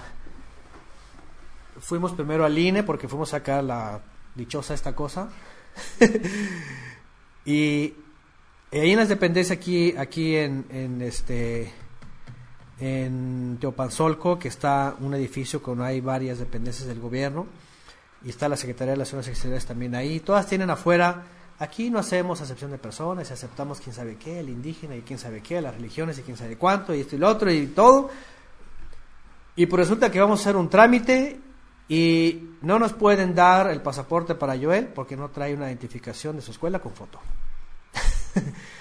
Entonces, y tú dices, espérame tantito, entonces, ¿qué no respetas la forma de vida de las personas? Si las personas están llevando un sistema educativo que es permitido en México, de formación académica en su casa, y donde ahí tus papás no le pueden dar una credencial porque no tiene el sello de la SEP, y a la edad donde está él, que no se le puede conseguir ni en la SEP ni en ningún lugar, dicen ellos, no te la podemos dar. Entonces espérame tantito, ¿en qué mundo vivimos? No que hay mucha igualdad y que no que respeto y que ¿por qué no respetas mi forma de vida, por ejemplo? Bueno, no les puedes decir eso porque salen con sus cosas que la Constitución, que quién sabe qué, que, que la, la, la Secretaría de Relaciones y que tiene... Y bueno, al final de cuentas lo resolvimos este, pues dándolo de alta en una escuela que nos dieron chance por ahí, nada más para que le imprimieran una, un café con foto y con la ciudad de la SEP. Y es lo que quieren ver. El papeleo de la burocracia esta. Pero lo que voy es de que cuando uno se mete en eso, se mete con un montón de cosas contradictorias, en donde supuestamente el gobierno está rechazando, ¿no? Está diciendo, no, que igualdad para todos y que no se excepción de personas y que no se discrimina a ningún etnia o grupo o minoría, lo que sea, y resulta que sí, todo el tiempo, todo el tiempo. Entonces, la verdad es de que el mundo es contradictorio, el mundo es ineficaz, el mundo está torcido, corrompe, ahí a menos a que te corrompas y les des dinero, entonces ya te hacen el trámite, todo lo demás. Y pero en la Torah ya desde aquí ya vienen principios y está hablando este, de igualdad y está hablando de también de no ser injusto, de no de, de, de recordar la equidad y todo esto, ¿no? Ajá. Este, pero bueno, a veces hay que lidiar con el mundo en lo que supuestamente ellos predican y es todo lo contrario. Dice, por ejemplo, acá, mi hijo mayor lo traumaron, dice, con eso del déficit de atención, pero siempre me negué a darle drogas. Aplausos, qué bueno, porque hoy día, con eso de que el niño tiene, y están calificados, ¿verdad? Que, que si es hiperactivo con quién sabe qué y con quién sabe cuánto, y que pues el niño quiere correr y jugar, qué hiperactividades, nada. O sea, está en la edad en donde no puede estar sentado una hora escuchando cosas que ahorita no le interesan. Él quiere correr y saltar y quiere agarrar un, una, ¿cómo se llama? Un, una brocha para hacer un dibujo. No puede estar... Ajá. Y entonces, exactamente, en el kinder, en la primaria, entonces le dicen, tiene déficit de atención inyectale esto o métele esto para que entonces esté ahí sedado escuchando, ¿no? No, ¿cómo le pueden hacer eso? Y hoy día ya les califican con quién sabe cuántas cosas que tienen y es que como, pues los niños son niños. Los niños son niños, los niños juegan, los niños los niños están creando en su mente historias, están pensando, o sea, no van a estar ahí viendo al maestro diciendo cosas que no les interesa en ese momento escuchar. Y eso es lo grave, por ejemplo, otra vez, y violan este principio. El principio es, no vas a meter a todos los niños en el sistema que tú crees que así debe de ser, creado por hombres, ajá, y creyendo que todos los niños tienen que estar metidos en el mismo saco. No. Porque hay niños que van a querer estar dibujando, otros van a estar queriendo hacer matemáticas, y otros van a estar queriendo corriendo, ganando a ver quién gana la pelota, etcétera.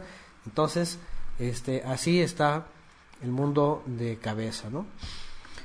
Bueno, Ahora sí lo que preguntó Luis Rivera.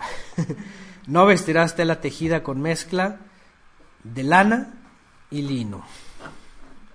Y aquí viene un punto en donde definitivamente hoy día, como en, y, como en todos los demás mandamientos, estamos viendo principios. Principios de no mezclar, en este caso, este estos dos tipos de productos, uno de origen animal, otro de origen vegetal, porque puede resultar seguramente en un daño. Y lo hemos visto, ¿no? Hoy día, por ejemplo, y lo más seguro, y yo lo he dicho antes, que eh, el Eterno estaba tratando de evitar, por ejemplo, en el pueblo de Israel, que hoy día ocurre o suele ocurrir, algunos efectos nocivos de algunas personas por la piel, por la forma, este, eh, vamos, de su Hoy día ya hasta que hablan del pH, que quién sabe cuántas cosas, ¿verdad? Que si se pone o no se pone, que si le queda y que si el jabón, el otro día mi esposa estaba comentando, ¿no? Que si el jabón o shampoo o qué, porque el pH, quién sabe cuántas cosas. Puede ser que tenga que ver con esto. Un principio para evitar a lo mejor alguna alergia, algún brote, alguna cosa.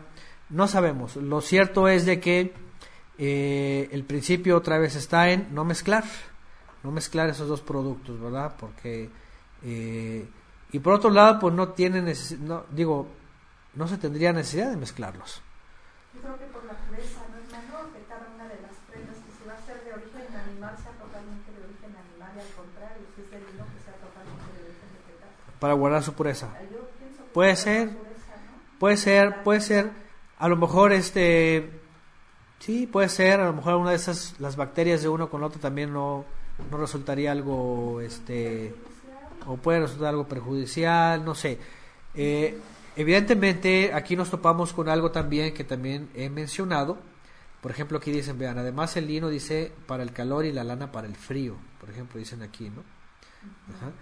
Eh, tiene que tener seguramente una respuesta más con el uso y por supuesto el principio de no, eh, otra vez, de seguir evitando las mezclas eh, que con también desarrollar, porque otra vez hay lugares en donde eso es muy estricto, ¿no? Así como que, no, que...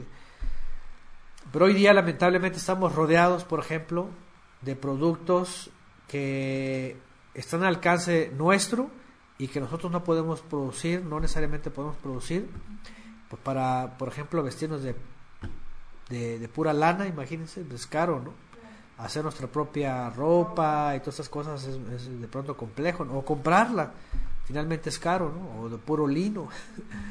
Entonces, lamentablemente también vivimos en un mundo en donde eh, el uso de los recursos y la demanda y el trabajo y el origen de todas estas cosas se vuelve también algo a veces este eh, círculo vicioso en el asunto del comercio, ¿no? El comercio lo valora, lo etiqueta y el comercio lo pone a veces al alcance de los que más tienen y lejos de los que no tienen, ¿no? O tenemos escasamente, ¿no? Entonces, eh, tienen muchas cosas, por ejemplo, aquí también dice el desgaste y el lavado es diferente. Seguramente, habiendo de evitar a lo mejor que alguna prenda mezclada así, este pudiera también causar un desgaste innecesario a lo mejor de un producto a sí por ejemplo puede ser que una de, en esta mezcla eh, la prenda podría estar bien en una parte y por otro lado se desgasta más rápido porque la otra no resistió no puede ser.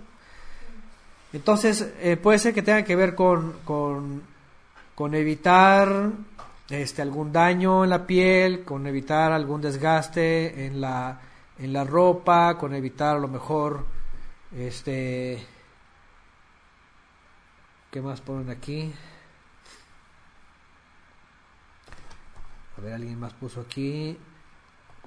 Ah, el, el clima, por ejemplo, unos para calor, otros para el frío. Seguramente si a alguien se les ocurría mezclar esto y a la hora de usarlo en algún tipo de clima, pues no le iba a funcionar o le iba a funcionar a medias, ¿no? Para el frío es mejor tener algo bien de lana, ¿no? Bien puesto de lana y no mezclado, pues va, va a pasar el frío, ¿no? Está como Ernesto que estaba su, sufriendo fríos, ¿verdad? Mejor se pone algo de pura lana. bueno, entonces eh, tiene que ver a lo mejor con esas cosas, ajá, y, eh, y finalmente a veces las llevamos a cabo. Cuando se trata, por ejemplo, de fríos, por supuesto que no vamos a buscar cosas de lino, uh -huh. sino vamos a abrigarnos con cosas de lana, ¿no? Para que para poder este, mitigar eh, los fríos, ¿no? Entonces puede ser que tenga que ver con eso, ¿no?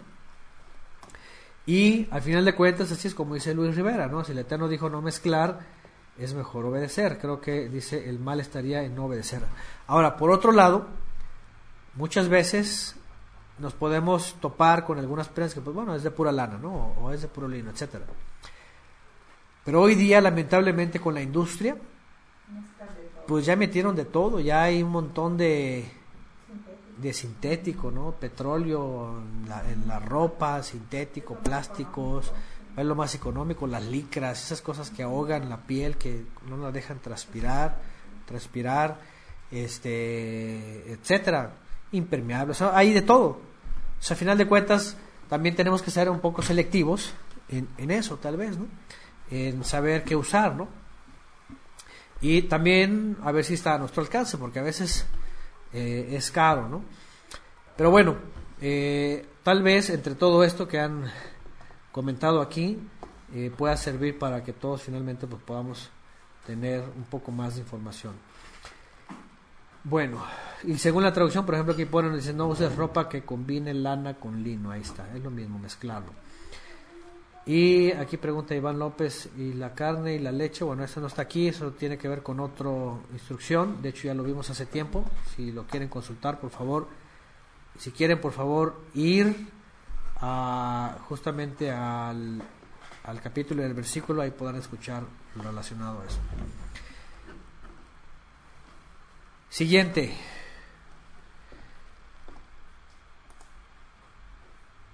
Verso 12. Te harás flecos sobre los cuatro bordes del manto con que te cubres. Y aquí viene otra vez el asunto de los tzitziot. Ajá. Los tzitziot, que ya hemos hablado de eso también, donde viene el libro de números, porque fueron ordenados, etcétera, etcétera. Y ese como aquí está hablando de pronto de prendas, está hablando de los, ¿verdad? De los, de la ropa, está hablando de, de de la, de la vestimenta. Entonces incluye aquí, a ver, vamos a ver. A ver dónde viene la dónde viene. Oye, no viene creo ni la palabra tzitzit. Pensé que venía la palabra es gedil. Borla, festón, cordón, fleco. Miren, yo pensé que era la palabra tzitzit, 1431. Es la palabra gedil torceduras, hilo, borla. Bueno, habría que ver desde el judaísmo, por ejemplo, qué mencionan respecto a eso, porque ni siquiera es la palabra tzitzit, yo pensé que era tzitzit.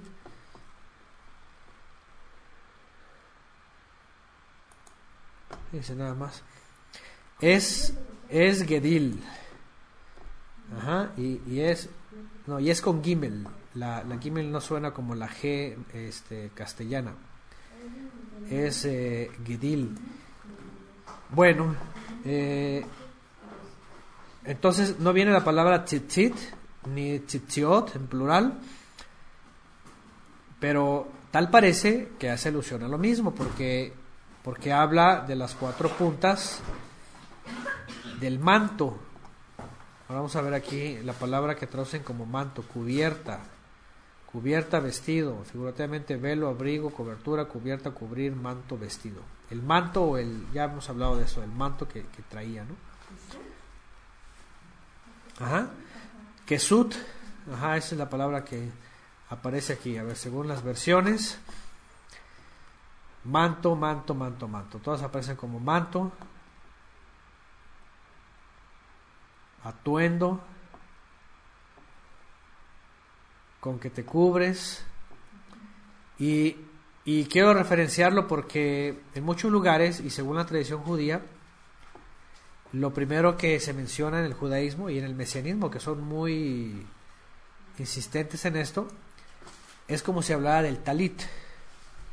¿Sí? Pero si vemos en la versión cubierta, ponen entre paréntesis vestido, ponen velo, ponen abrigo, cobertura, cubierta, cubrir, manto, vestido.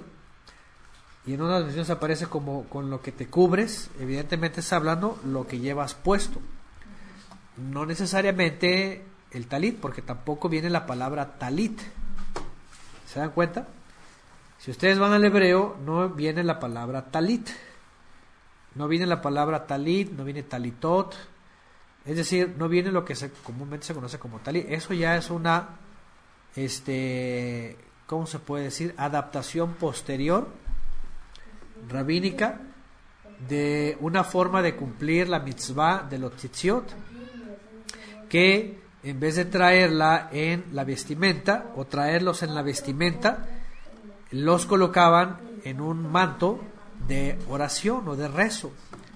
Que ya viene una adaptación, pues, en lo que hoy día se convierte como el manto de oración. Entonces, si ustedes ven, ni hace referencia necesariamente a, a los tzitziot, ni tampoco está hablando de los talitot, o sea, de los talits, pues como dicen algunos, ¿no? Es que talitot es en plural. Entonces, eh, cuando habla aquí de un manto, otra vez, es la palabra, este, ¿qué dijimos? Aquí está en el Kesut, 3682, y que puede ser eh, un abrigo, puede ser la misma túnica, puede ser un vestido, puede ser ajá, eh, algo con lo que te cubras, pues. Es decir, eh, no necesariamente un talit. Ahora, por otro lado, ahí está, gracias eh, Mario Leal, aquí pone el texto números 1538. Por otro lado, aunque no mencione literalmente tzitzit, todo parece que está indicando que las cuatro puntas está hablando de los tzitziot. De tal manera que aunque se le llamen aquí como Gedil y no vaya necesariamente en un talit, sino en un kesut, está haciendo alusión definitivamente a lo que dice números 1538, ¿sí? que el pueblo de Israel iba a traer unos tzitziot en su vestimenta, ¿por qué? Identificarse, diferenciarse. No. ¿Por qué? A ver, pregunta examen. ¿Por qué se le ordenó al pueblo de Israel ponerse los tzitziot? Para apartarse, para recordar que tenían que guardar. Ajá, por un rebelde que se le ocurrió transgredir el Shabbat de forma arbitraria y eh, se le dice a todo el pueblo de Israel para que no se les olvide el mandamiento y sobre todo Shabbat ¿Y de hilo, ajá, era hilo eh, teñido de lana, sí, hilo, sí. Bueno, nadie sabe cómo eran. Este, hay tzitziot rabínicos, hay tzitziot caraitas, hay etcétera, etcétera.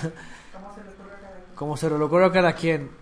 Eh, algunos rabinos solamente los ponen de, li- de lana, sin... eh, ah, por cierto, es muy interesante porque cuando llegan, llegué a tener un, un talit de lino. Era de lino. Y estaba mezclado con la. no. A ver si me, que me acuerde. Mi esp- sí, los tzitziot eran de lana. Hasta donde yo me acuerdo. Este, creo que era de lino. A ver que ahorita que me acuerde mi esposo. Sí, era de lino porque era así, era una tela así brillante, así delgadita. Y curiosamente tenían los tzitziot de lana. Entonces vean, vean la contradicción rabínica, ¿no? Porque los tzitziot me acuerdo que sí era diferente. La telita se sentía así pelucita, se sentía así. Bueno, este, entonces Ah, quiero recordar un punto importante, porque definitivamente aquí el mandamiento es explícito. Vas a poner estos bordes en la prenda que lleves. Y aunque no quiero extenderme demasiado porque ya hemos hablado mucho de esto y de pronto se vuelve una controversia porque hay lugares en donde hasta las mujeres están obligando a ponerse esto. Háganme el favor. hasta las mujeres ya tienen que traer los tzitziot colgados. Lo que hemos hablado antes, que además así es como dicen aquí, que tradicionalmente los usan o negros o azules, y el mandamiento no dice que van de color azul ni negro. Dice que van... ¿no? De hecho dice que va un color púrpura, púrpura violeta. Si ustedes van al, al- a la Torah, al mandamiento, dice que le van a poner de color púrpura violeta. En Números capítulo 15. Entonces, bueno, quiero, quiero de una vez tocar el tema, porque yo sé que, sobre todo en los lugares que están bajo la cobertura rabínica, bajo la cobertura judaica, dicen ellos del hermano mayor, de la casa de todas estas cosas, eh, los obligan a usar los tzitziot porque dicen es mandamiento eh, así explícito, directo, y en el talit, ¿no? Ya saben, hasta en la, hasta la mesiandad eh, se, se tapan así la cabeza, se ponen el, manto de oración judío, etcétera, etcétera, hasta rabínico se ponen. Pero eh, el punto aquí es que cuando se menciona en este mandamiento el que ya fue dado, tenemos que recordar que fue dado por un rebelde, es decir, el mandamiento de los tzitziot nunca lo dio el Eterno. ¿ya? En el monte Sinai, en la Torá, todo ese tiempo nunca lo dio el Eterno. Tiene que venir posteriormente por un transgresor que con toda ventaja y alevosía y ventaja viola el Shabbat y entonces tiene que morir sin perdón y entonces el Eterno dice, dile a los hijos de Israel que se pongan tzitziot para que no se les olvide el mandamiento. Y a partir de ahí todos lo usaron. ¿Sí? Todos lo usaron. Todo el pueblo de Israel era parte del mandamiento, era parte de la mitzvah, era parte de la cultura, fue parte siempre, hasta que pasa a ser parte de la misma religión y la tradición. La pregunta es, eh, hasta el día de hoy, ¿es vigente el mandamiento para todos nosotros? O, regresándome un poquito a aquel transgresor, ¿quién o cómo es que nosotros cumplimos el mandamiento? A ver, nosotros cumplimos el mandamiento porque tenemos que ver los tzitziot o por qué cumplimos el mandamiento de Shabbat. A ver, ¿a quién de aquí se le olvida Shabbat? Pregunta, a ver en el chat. ¿A quién del chat se le olvida el, el Shabbat y necesita traer los Es más, se le olvida la Torah, algo del mandamiento. ¿A quién se le olvida? ¿Al? Al cortoleño se le olvidó y no le importó. A ver, les voy a responder, les voy a preguntar aquí. Dicen que no, dice a mí no, no, never, no. No, no, no, ok. A nadie se le olvida Shabbat. La pregunta es, ¿qué pasó con la obra del Mesías diferente a todo el pueblo de Israel, que incluso llegó, dice, una generación que cada quien hacía lo que bien le parecía? Porque no tenían la cualidad de que la presencia divina había escrito el mandamiento en su mente y en su corazón.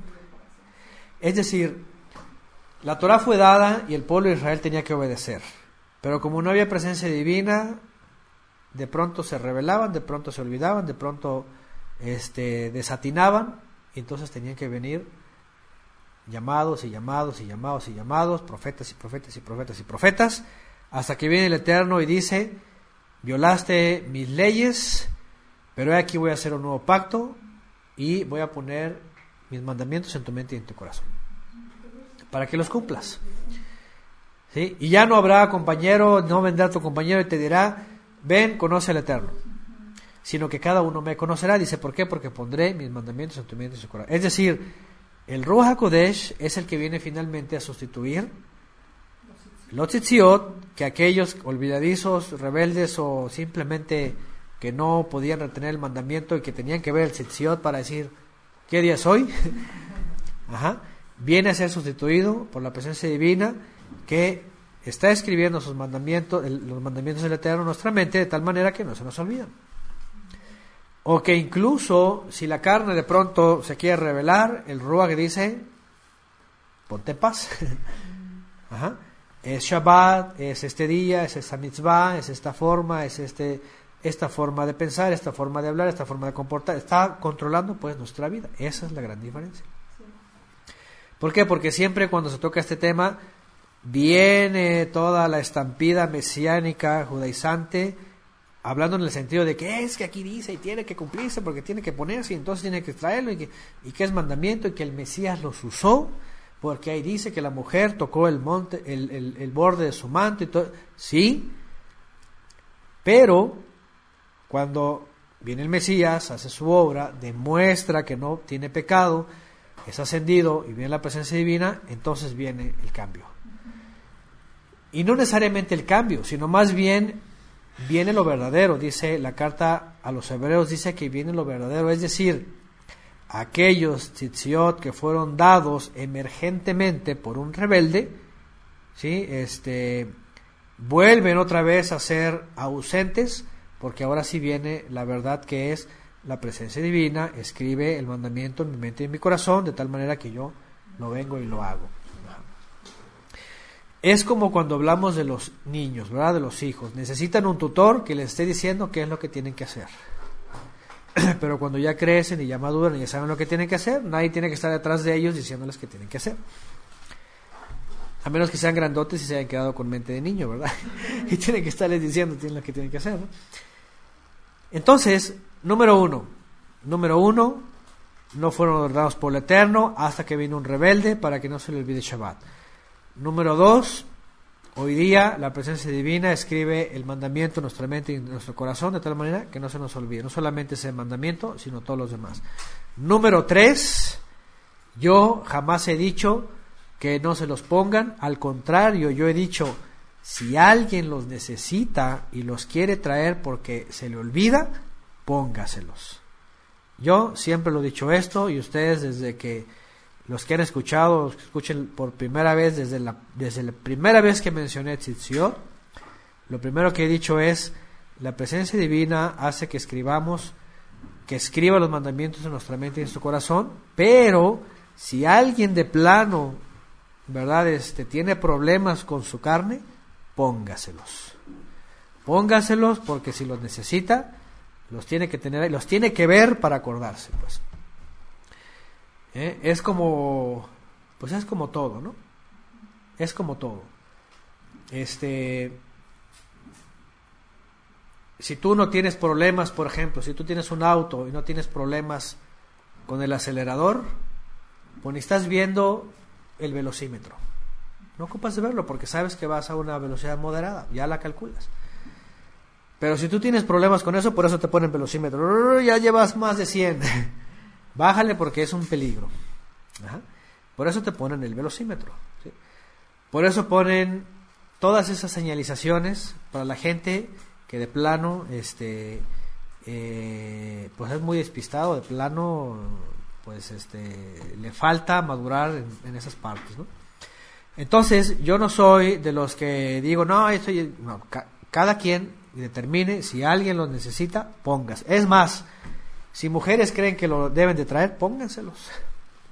Porque hay mujeres hoy día que no, que el y que no sé qué, pónganselos. Si los quieren, pónganselos. Este, porque de plano, si lo necesitan, pónganselos. ¿sí? Pero, si la profecía y la promesa del Padre se ha cumplido en ustedes y Él se ha hecho manifiesto en sus mentes y en sus corazones, se van a dar cuenta que ustedes pueden cumplir el mandamiento eh, sin problema, no como aquel rebelde que eh, causó todo ese mal en Israel, ¿no? Bueno, en su propia vida, ¿no? Y, pero, por otro lado, yo les aconsejo, ahí va un consejo mío, un consejo mío, y otra vez tómenlo de mi parte.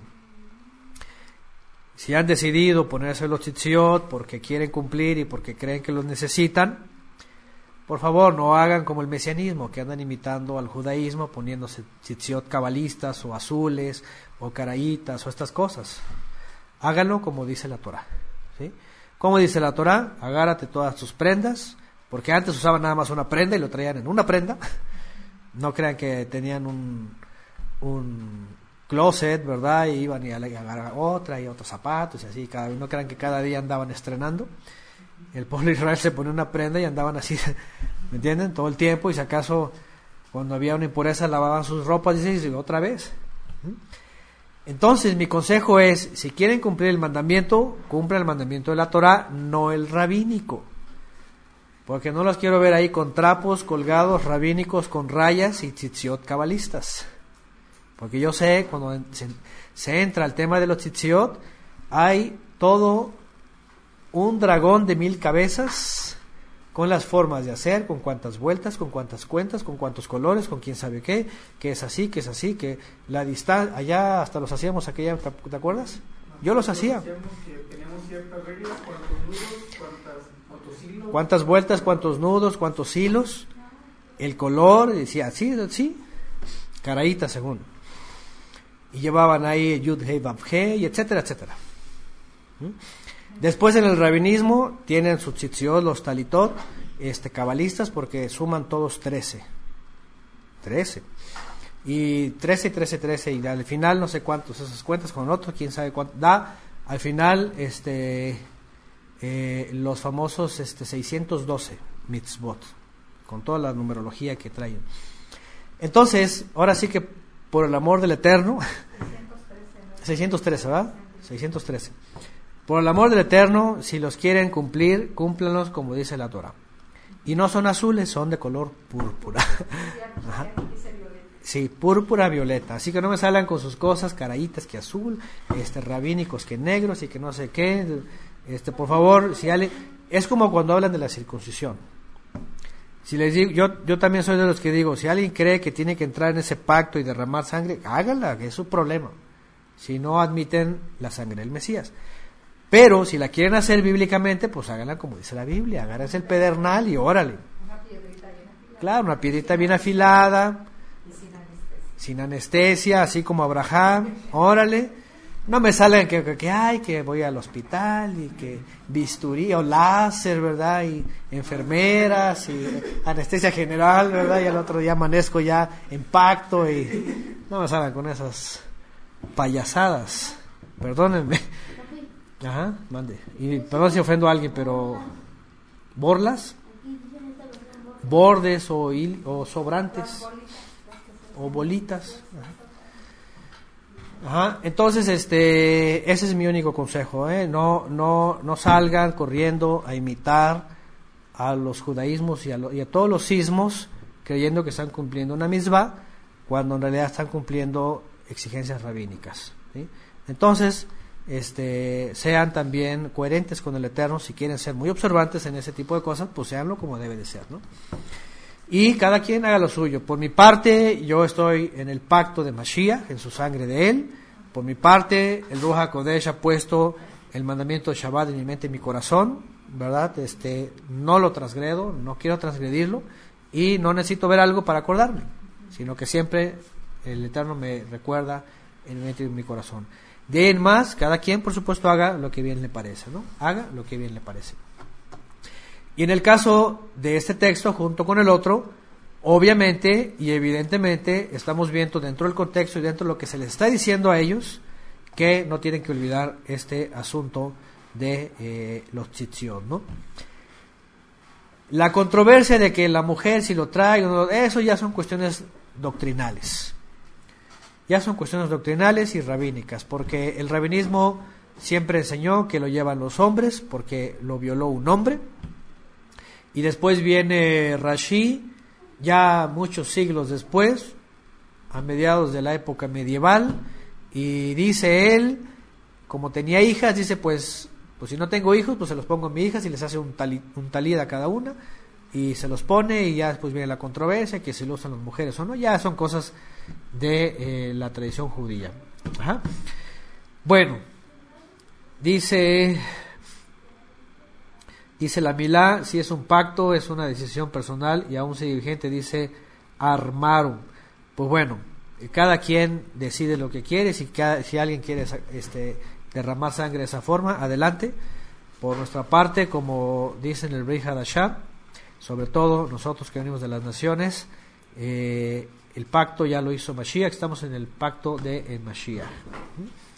De ahí en más, pues cada quien dará cuenta sobre ese asunto, ¿no? Bueno, pregunta Jenny Cáceres 2010. Dice, tengo una pregunta, ¿quién le ministra a usted? Pregunta aquí, bueno, lo, lo que estamos leyendo es la escritura. Eh, esa palabra me suena al del tehuacanazo, ¿verdad? Porque ese dice que ministraciones y no sé qué, y resulta pura doctrina rabínica. No, es lo que estamos leyendo en la escritura lo estoy contextualizando y lo estoy también definiendo según el Brihadashah para la, la, pregunta que hace Geni. Bueno, siguiente, vámonos al otro, porque no llevamos ni la mitad y ya llevo creo que dos horas, creo que lo voy a parar aquí porque si no aquí vamos a estar toda la noche.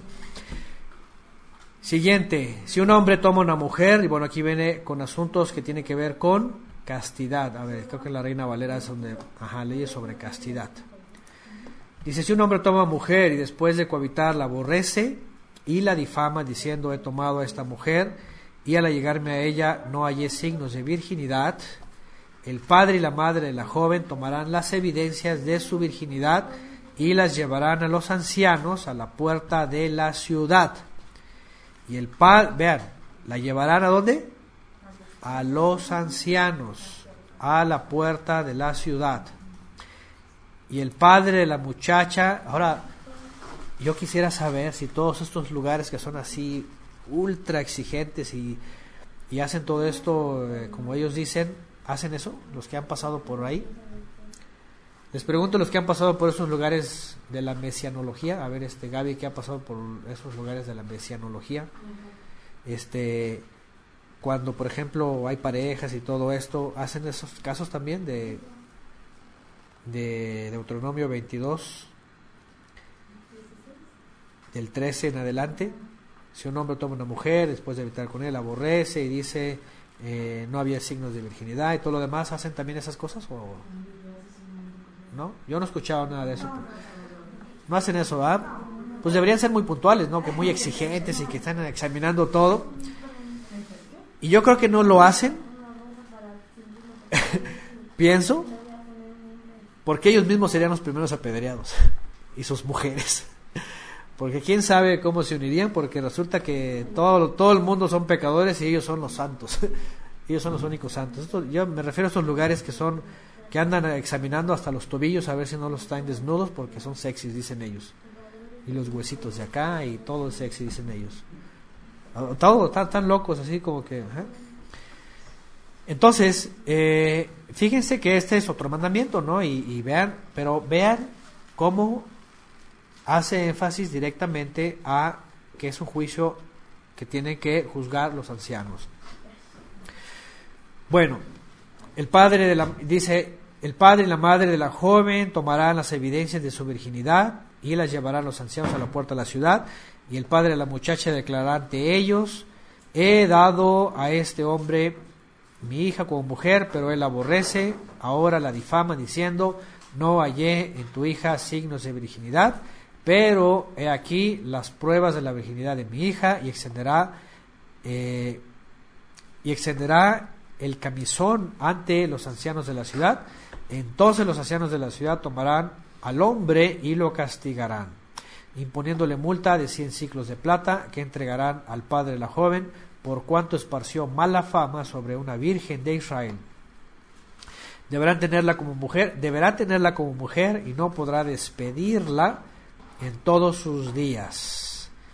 Pero si este asunto fuera verdad, que no se hallaron signos de virginidad en la muchacha, entonces la sacarán a la puerta de la casa de su padre y los hombres de su ciudad la lapidarán con piedras hasta que muera, por cuanto hizo vileza en Israel, fornicando en casa de su padre, así extirparás el mal de en medio de ti. Y bueno, viene aquí leyes de castidad, con eso se dice todo, y tiene que ver con la pureza, por supuesto, la santidad, el apartarse, el guardarse, etcétera. El pueblo de Israel eh, admite y recibe del Eterno instrucciones precisas para vivir una vida santa.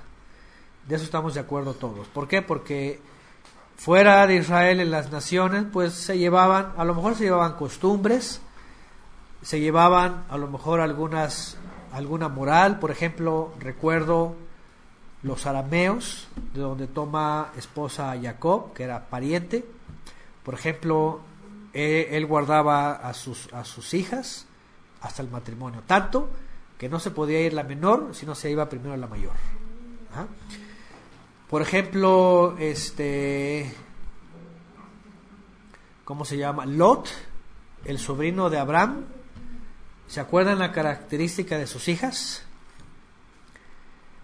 Que bueno, llegan los ángeles, llegan los mensajeros y vienen los sodomitas, ¿verdad? Y dicen, sácalos porque acá. Y él hasta les ofrece a sus hijas. ¿Y qué les dice?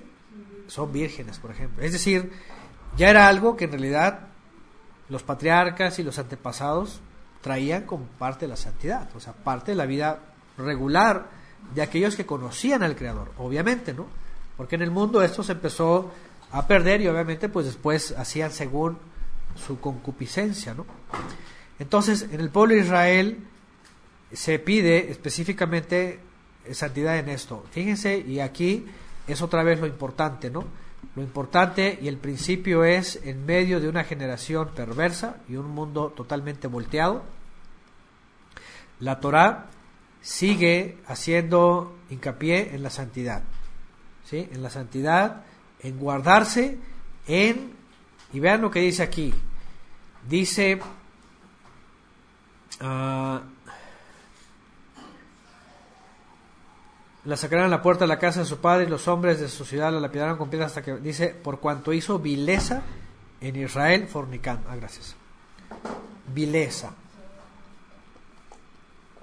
¿Qué significa eso? Otra vez, el punto es cómo lo ve el mundo hoy día. Para el mundo, ¿cómo es esto? Es, no importa. Es más, hasta las mujeres ya no les importa y y el mundo hoy día, la sociedad, vamos, los mismos centros educativos que se les llama, eh, están sugiriendo y están dándoles libertades para que puedan ya empezar a realizar su vida sexual desde muy pequeños. En las escuelas regalan preservativos y cuídense y que no sé, o sea, ya es una cultura de que casi casi y pero si se fijan, tendría que ser parte de la misma educación, ¿no? O sea, parte de la misma educación es, es formar personas que tengan responsabilidad de sus cuerpos, de tal manera que cuando hagan un compromiso, pues pueda ser ambos responsables, ¿no? Entonces, bueno, eh, así es, les llaman los derechos sexuales por acá, etcétera, etcétera. Pero el caso es de que, otra vez, vemos el principio. Siempre, evidentemente, entra la controversia de por qué se le pide a la mujer nada más la virginidad y no sé qué y no sé cuánto y por qué nada más lo es un escándalo y, el hombre no y, un montón de cosas, ¿verdad? Y hemos hablado antes que el hecho de que hable aquí específicamente sobre una mujer no significa que el hombre no tenga que llegar virgen también al matrimonio, sino igual, de la misma forma, los israelitas, por supuesto, de hecho, en el momento que entraban en, la etapa madura, por así decirlo, casadera, como las, como las doncellas, en ese momento entonces este, eh, empezaban a buscar eh, el pacto con, con, las israelitas. ¿no?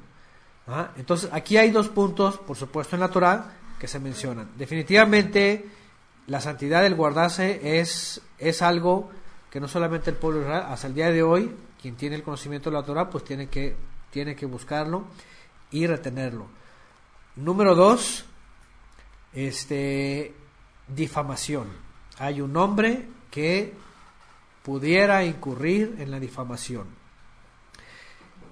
Y es algo que hoy día, por ejemplo, este, si no se hace uso de este principio, ¿qué es lo que ocurre? Hoy las nuevas parejas se separan por cualquier cosa. ¿sí? Y a lo mejor a veces ni llegan a la difamación, simplemente al disgusto. Es que no me gustó esto, es que no me gustó el otro, es que esto, es que te portas así, es que te Es que... ¿eh? Porque no sabe cocinar, o porque no sabe esto una cosa, o porque no le gusta lo que yo como, porque no me abre la puerta de la casa o del auto, de quién sabe qué. Y, y hoy día ya todo es, según los psicólogos, este incompatibilidad de caracteres, ¿va? Y ya nada más que no hay compatibilidad en un carácter, ya, ya, ya es causa de divorcio, ¿no? Entonces, número uno, el, el siguiente punto es alguien que toma a una israelita y la quiere más bien abandonar, la quiere votar, la quiere dejar, la quiere, la quiere olvidar y le inventa una difamación, ¿no? Que es eh, fornicó. Fornicó o adulteró, porque acuérdense que hay esos dos conceptos que hoy día se manejan, ¿no?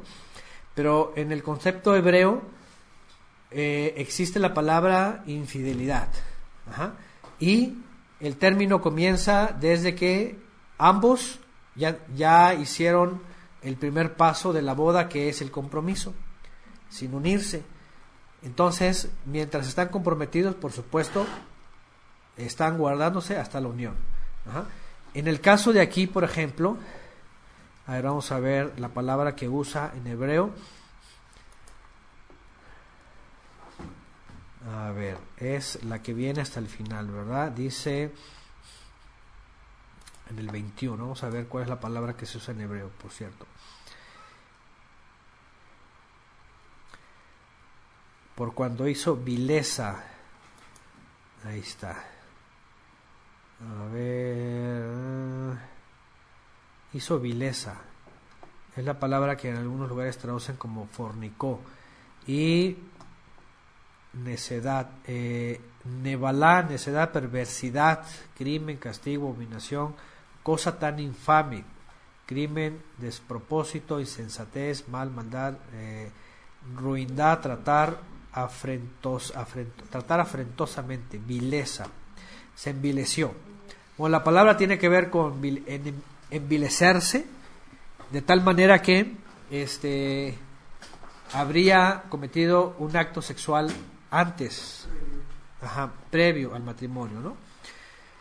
Eso es lo que traducen aquí. Ah, de hecho aquí viene la palabra aparte.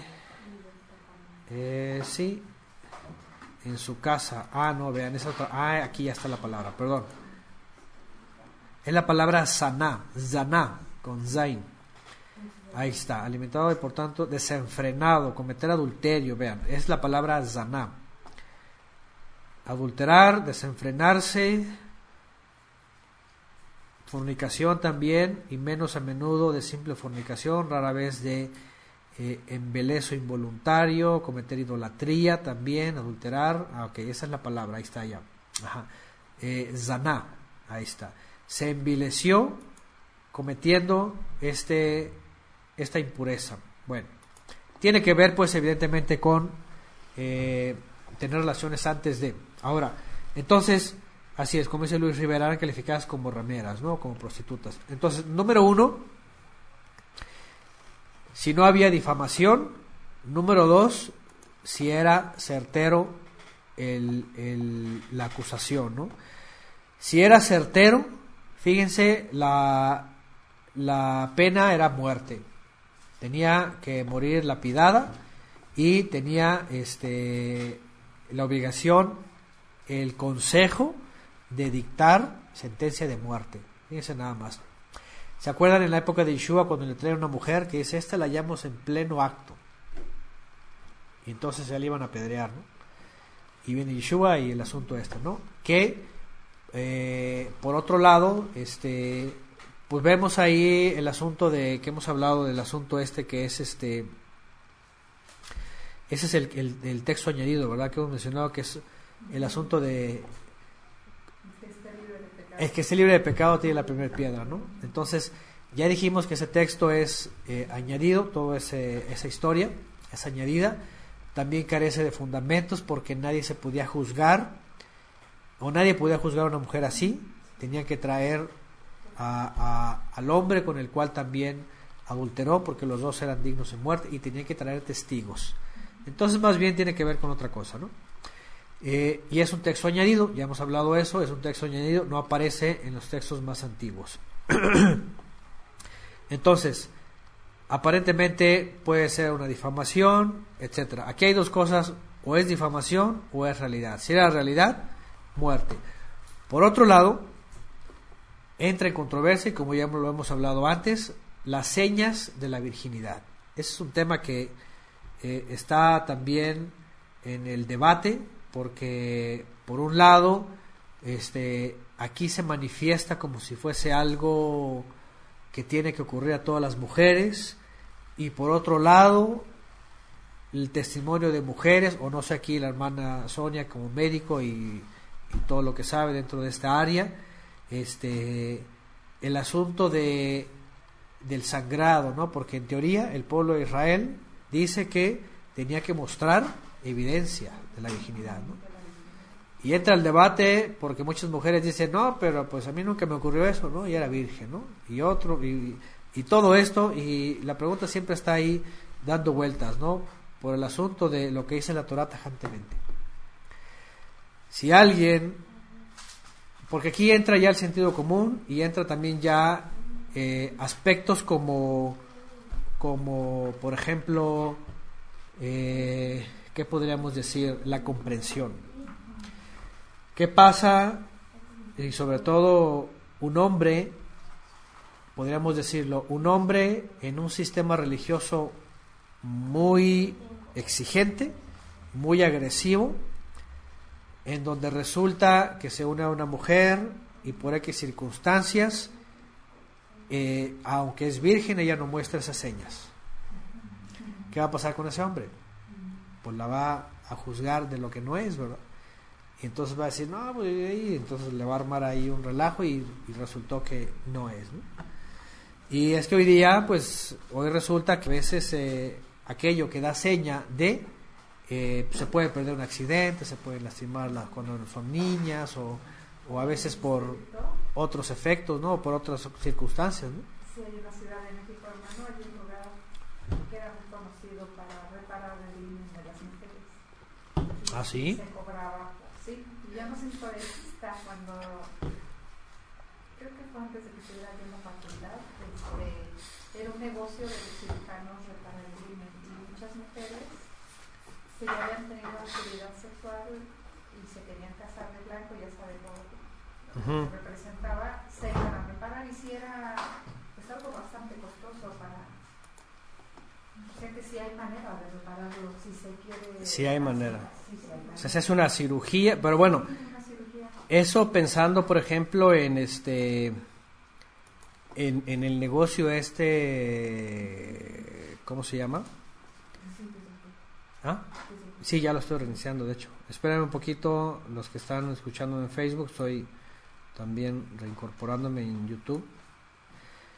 En el, en el negocio este de, de trata de, de personas, ¿no? Sí, porque supone, de trata de blancas, supone que las mujeres vírgenes como que tienen un valor así, ¿verdad? Mucho mayor, ¿no? Entonces yo creo que recurren a eso, ¿no? Puede ser, ¿no? Probablemente sí, porque ese, bueno, siempre ha sido negocio de trata de blancas, hermano. Pues sí. Había un grupo, mi papá nos platicaba de las poquianchis, que sí existían. Una de sus primas, eh, sobrina, no sé qué la encontraron. Poquianchis. Las poquianchis. Ah. Hasta hay una película de esos casos, ¿verdad? Sí, dice que era trata de blancas, y es de los, ¿qué? de los 40, de los Sí. 50, por ahí. Siempre ha habido ese- ese tipo de- Claro.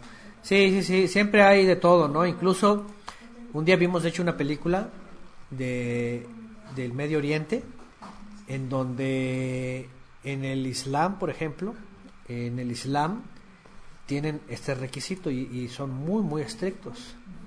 Entonces, fíjense, aquí tiene, por eso les digo, tiene que ver más con el temor al eterno, la obediencia, la sinceridad, obviamente el guardarse y finalmente este el valorarse y el reconocerse uno a otro, porque en esta película que vimos, por ejemplo, la mujer que es tomada por esposa, en el relato y en todo lo que va pasando, revela que se prostituyó antes, bueno, fornicó pues, y que fue ocultando este entre el compromiso y la primera vez con su marido eh, su periodo de tal manera que hizo coincidir su periodo con el día de su entrega y aquel se fue con la finta como que ah este fue fue la señal no así como que no hay problema y resultó que ajá. Entonces aquí ocurren estas cosas y otra vez el punto y lo digo como en el asunto de los tzitziot, no de qué sirve una señal o algo visible o algo que pueda aparentar si realmente no lo es Sí, en realidad, en realidad la garantía es que guarden, guarden el mandamiento, hermano, esta parte en las jóvenes, porque finalmente puede, ser que vaya sangrado o que sea mínimo. Entonces eso, eso no significa que la mujer no sea nóbil. Claro, claro. Sí, efectivamente, y por eso justamente lo quiero mencionar, ¿no? Y qué bueno que, que se comenta, ¿no? ¿Se, se basaban en eso específicamente, en, la ruptura del, del? O se basaban en otros aspectos para, para percibir que no era virgen la muchacha. Yo pienso que se basaban en... Bueno, la evidencia era esa en teoría. Parece que se basaban en eso. En otras ocasiones hemos, hemos mencionado que es muy posible, y no sé, a lo mejor este, Sonia a lo mejor nos puede decir sobre esto, porque, por ejemplo, un día que, que tocaba un tema con mi esposa de, mujeres aparentemente estrechas, y que se les calificaba como impedidas para dar a luz, ¿no? Eh, y un día mi esposa me, me, comentó algo sobre investigaciones y todo eso, y resulta de que pues toda mujer para dar a luz está estrecha, es decir, en el sentido de que no pueden hacer un bebé si el cuerpo no trabaja. Finalmente el cuerpo trabaja, ¿no? Se abren, los huesos se abren, la cadera, todo esto. A lo que voy es esto. Eh, no sé si a lo mejor en aquella época las condiciones de la mujer, su, su, su cuerpo, su forma de vida, todo esto, eh, era muy diferente hoy día, ¿no? Que a lo mejor en aquella época, a lo mejor cualquier israelita o todas las israelitas, por su condición, eh, era algo como que todas eh, present, presentaban la señal, ¿no? Pienso, no sé. Porque por otro lado no podemos ver la Torah así tan cuadrada y que ocurra algo como hoy día ocurre, ¿no? Porque, porque por, sí, el Eterno está diciendo que es parte de Exactamente. La Ajá. Y, y, si no ocurría y la mujer era móvil, se, se, se, puede calificar injustamente. A Exactamente. Ajá. Entonces, pienso que a lo mejor, aunque eso era señal, podía haber otras condiciones, ¿no? Que, que lo, que lo marcaban, ¿no? Yo pienso que su forma de vida, sí, sí, y, y es que este, eh, pues dentro del pueblo de Israel es como en todos lados, ¿no? Todo el mundo se conoce, todo el mundo sabe la gente cómo es, y o sea, es muy fácil de esto, ¿no? Entonces, lo que llama más la atención aquí es de que al principio se presenta un caso de difamación, ¿verdad? En donde los padres dicen que muestran las señales, muestran las señales eh, cuando hay una difamación. Para esto obviamente los padres tenían que tener la señal. Pero evidentemente si, si en aquella época era como hoy día suele ocurrir a lo mejor con unas mujeres que por una otra circunstancia, aunque son vírgenes, no tuvieran el sangrado, pues tenían que dar testimonio diferente. De que eran vírgenes. O los padres, o los familiares, o su forma de vida, etcétera, ¿no? Yo pienso, ¿no? Porque sí, definitivamente los jueces no podrían juzgar tan tajantemente así como decir, no, si no señal, pues apedréenla, ¿y qué tal si no? ¿no? ¿Qué tal si no? Y por otro lado, como les digo, eh, alguna mujer podría finalmente engañar a un hombre y decir, aquí está la señal y a lo mejor eran los días de, de nidad, de menstruación. Ajá. Sí, porque así lo vimos en esa película, ¿no? En esa película era así, la mujer este lo engañó y, y, y, eso. O hoy día, que con estas cirugías que hacen modernas, pues resultó que ya tenía una vida de años y resultó que se hizo una cirugía y entonces, ajá, ya todo eso, ¿no? Entonces, otra vez voy, vuelvo a repetir, como dije hace rato, mencionando el asunto de los tzitziot, no necesariamente es mirar una señal o tener una evidencia o decir, ah, mira, o, las palabras, sino más bien los hechos, ¿no? De las personas.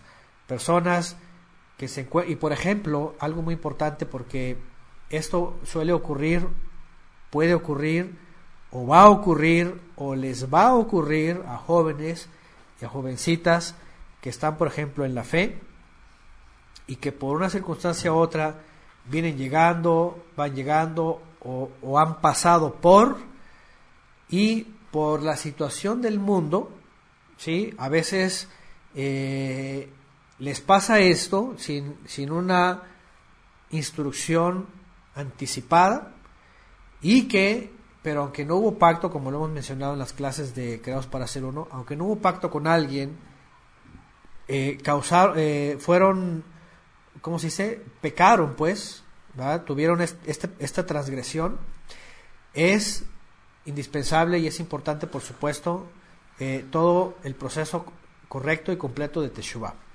por supuesto, ¿no? ¿Por qué? Porque definitivamente que hay muchas cosas aquí en la Torah, por ejemplo, que si la agar- agarráramos así a rajatabla, como dicen, tajantemente, pues ninguno de nosotros entraríamos. ¿Por qué? Porque yo, por ejemplo, nací en el catolicismo. Fui bautizado en la pila bautismal, ¿verdad? Y estuve en medio de los ídolos, ¿verdad? Y cualquiera decir, este no va a entrar en la generación de Israel.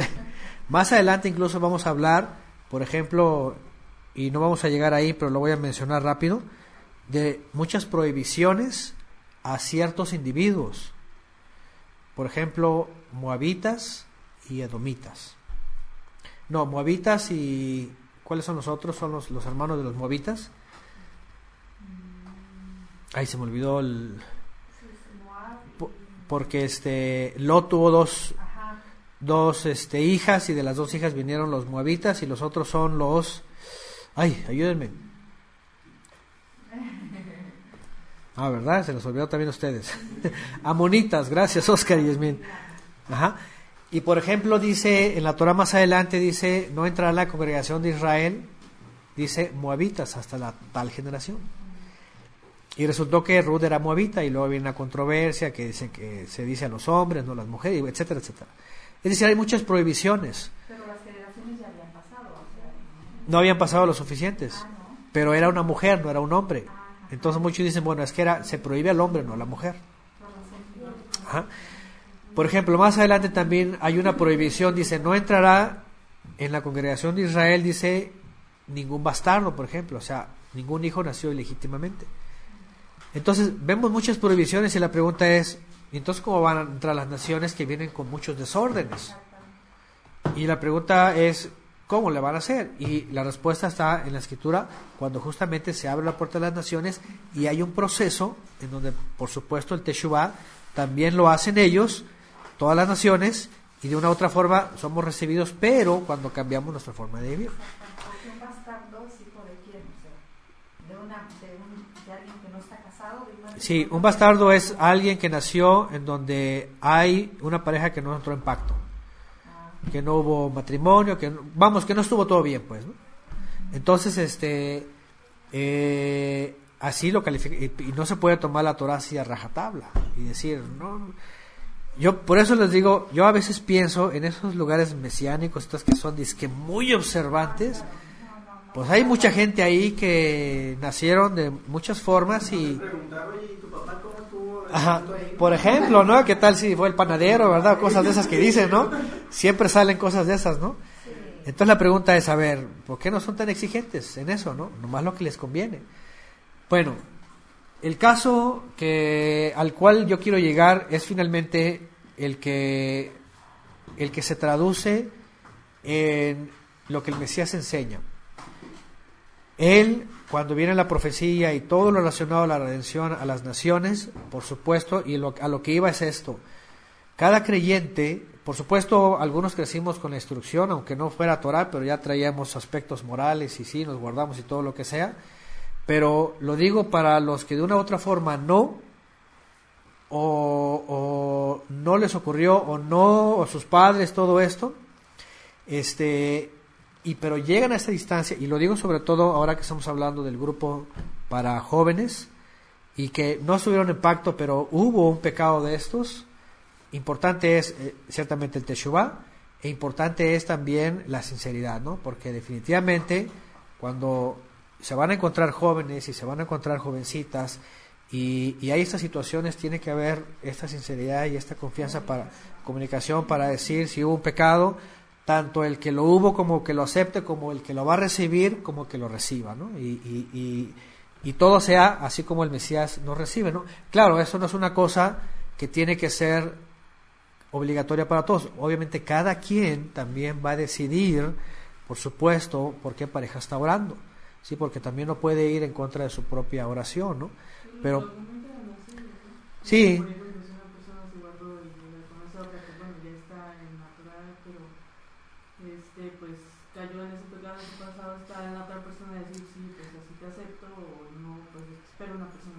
Exactamente, ¿no? Y hay que ser sinceros en eso. Yo se los digo porque, por supuesto, a nosotros nos han consultado jóvenes o, sí, jóvenes, y a veces, por ejemplo, un día, ya hace años, un joven me, me, consultó sobre este aspecto y, y pues la muchacha, pues con todo y lo que sabía o vivía, pues finalmente cometió el pecado, ¿no? Entonces, este, yo en un momento le llegué a decir, como en la escritura, en muchas ocasiones, hasta incluso vos, etcétera, etcétera, o el mismo Mesías, eh, le dije, tú te conviertes como, como un, como un sanador, como si alguien que redime, como un protector, como alguien que va a restaurar. Le dije, pero también tú tienes que tener tanto la madurez como la firmeza de sostenerlo el resto de tu vida. Y jamás reprochárselo y jamás que eso cause algo de ti, eh, en lo posterior, un rechazo, a lo larga algo, ¿no? Es decir, tú tienes que tener la madurez para sostenerlo. Porque de otra forma, si te gana la carne y al rato piensas que eso es lo más valioso y de pronto este, eh, te envaneces, pues obviamente se va a romper eso. Ajá. Entonces, evidentemente sí, eh, los que estamos y, y, sobre todo los jóvenes y sepan que no se van a acercar personas perfectas que han tenido Torah toda la vida y que van a van a, este, a recibir lo que a lo mejor han orado, o si han orado específicamente, entonces también tengan sinceridad y tengan paciencia, ¿verdad? Y sepan este, esperar, o exactamente, así es como dice Luis Rivera, sin mirar atrás, sepan perdonar y sepan aceptar. Porque a veces a ella le va a tocar aceptar o a él le va a tocar aceptar en, estos, en estos determinados casos, ¿no? Ajá. O si alguien definitivamente, porque también eso no quiere decir, y no estoy tampoco, eh, como, como diciendo, eh, admitiendo que por ahora hagan lo que quieran y ya después no, no, sino más bien por eh, la maldad de este mundo, cómo se fueron causando entre jóvenes muchas cosas de estas, ¿no? Claro que el ideal, y como lo dije, lo dijimos en la serie, el ideal es de que ambos lleguen este, con esa instrucción, ¿verdad? Pero otra vez, no siempre se tiene ni siquiera en el cristianismo. Ahora, hoy día, lamentablemente, ya ni el cristianismo aboga por esto. Ya el cristianismo ya, este, quién sabe qué pasa en esos lugares. Que si el pastor adultera porque le quitó la esposa al, al, diácono, imagínense cómo va a estar toda la iglesia, ¿no? Cosas. Entonces, aquí se trata, otra vez, eh, no de señales, no de si trae el tzitziot o no, no si trae el velo o no, sino se trata de que el mandamiento sea escrito en la mente y el corazón y pueda haber tanto eh, perdón como fidelidad, como comunicación, como aceptación, como todo esto, ¿no? Pero obviamente pues ya queda definitivamente a la oración de cada uno de los jóvenes, en este caso, que va a entrar a lo mejor en pacto en un momento dado. Dice Laura Monroy, así es, dice, tiene que tener una madurez espiritual muy fuerte para poder salir adelante, muchas veces como un sanador, porque a veces las situaciones se dieron porque hubo un abuso desde pequeños. Por ejemplo, por ejemplo, suele haber el caso que a veces cuando eran niños fueron abusados, Por, por X, ¿no? Familiares, lo que sea. Y también, evidentemente, eso, este, la pareja que va a recibir a alguien, pues tiene que entender, ¿verdad? Que, que es un mundo hostil y que, que el mundo es salvaje. Pero que al final de cuentas, aunque la Torah marca cosas así muy tajantes y muy específicas, al final de cuentas lo importante es lo que el Eterno va a hacer después de transformar las vidas de, todos. Y, lo que puede hacer con este, una pareja, en vez de destruirse más bien, construir y sumar para cosas mejores.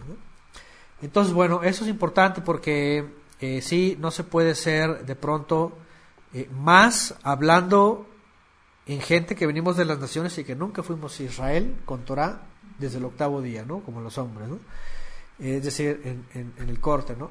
Sino gente de las naciones que por muchas situaciones, y a, veces a lo mejor no va a ser, a veces a lo mejor, por ejemplo, no va a ser el cuerpo, a veces van a ser otras situaciones, como enfermedades.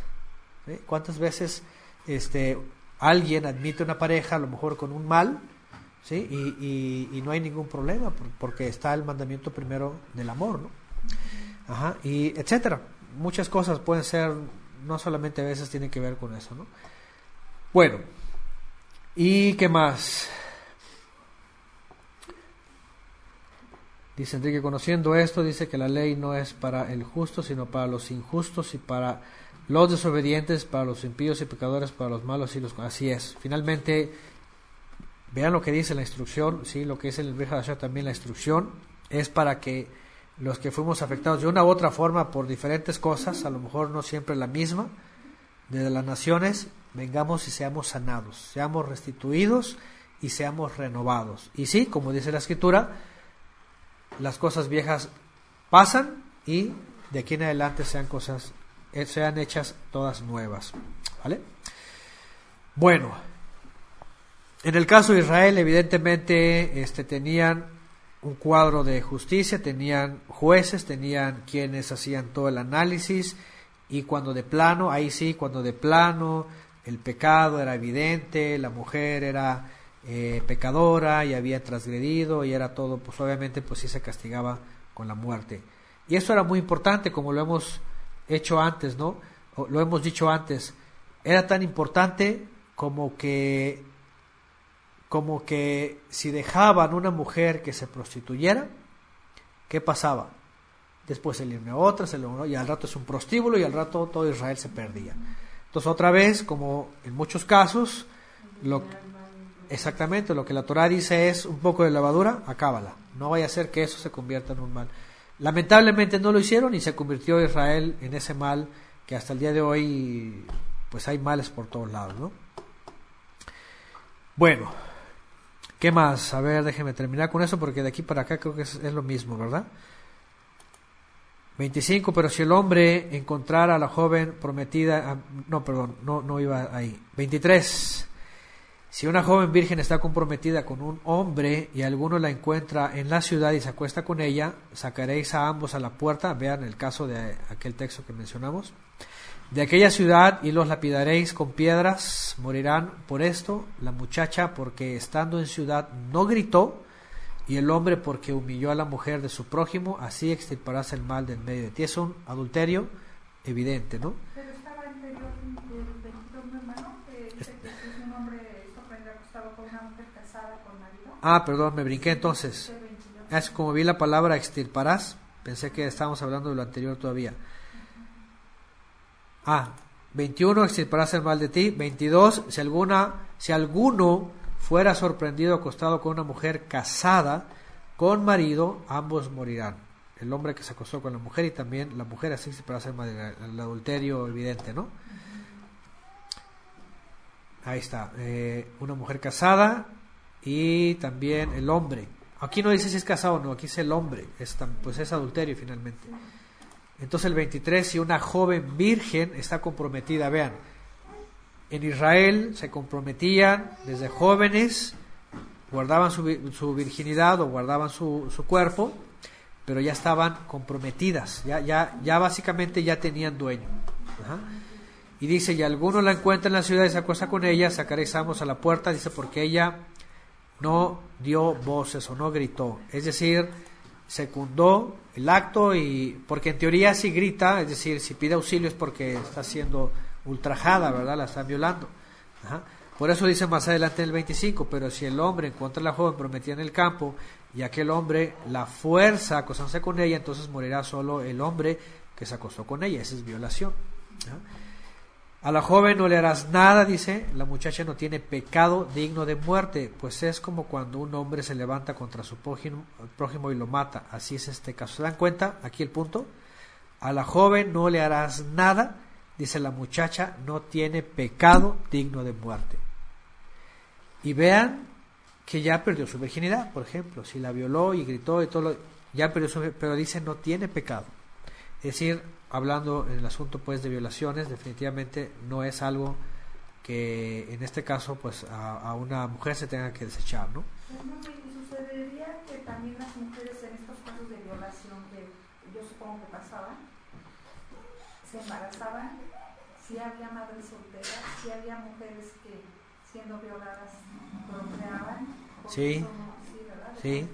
De hecho, sobre todo ocurría cuando y ocurrió más cuando Jerusalén fue sitiada por babilonios y por, y por romanos. Y en otras ocasiones este, les ocurría. Pero por el mismo, en este caso con los mismos israelitas no sucedía. No, dentro del pueblo de Israel la, la instrucción era esta, ¿no? Era calificado como violación. No, lo otro era por el asedio, por el sitio. Sí, es diferente. Ajá. Bueno, y 27, ¿dónde me quedé? Ah, no tiene pecado digno de muerte, pues es como cuando un hombre se levanta contra su prójimo y lo mata, así es este caso. Porque en el campo la halló y la joven prometida dio voces, pero no hubo quien la auxiliara. En este caso, pues estamos hablando ya de una, una, mujer, una muchacha, pues, que, que pudo pedir auxilio. ¿no? 28. Si un hombre haya una joven virgen que no está, que no está prometida, es decir, no tiene, no tiene marido, y agarrándola yace con ella y son descubiertos, el hombre que se acostó con ella dará al padre de la joven 50 piezas de plata, es la dote, y ella será su mujer, pues la ha desflorado, dice esta versión. No podrá repudiarla en toda su vida. Ninguno tomará a la mujer, bueno, en toda su vida. Esa es la última parte. Esto es cuando no es, no es calificado como adulterio porque ella no tiene ningún compromiso. Pero al momento, por supuesto, de, de tocar su cuerpo, ya, sí, es, es una sola carne y tiene que quedarse con ella en ese sentido. ¿no? Es decir, no está comprometida, no es adulterio, tienes que pagar la dote y tienes que casarte con ella y no la vas a repudiar en toda su vida, dice. Ahí está. Y esto es lo que a veces se suele hacer aunque, si usted, ahora, pregunta, ¿cuál es la diferencia en Levítico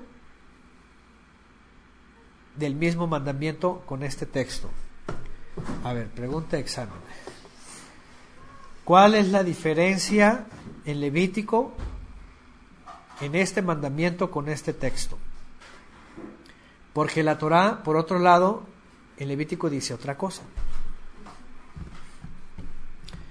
A ver.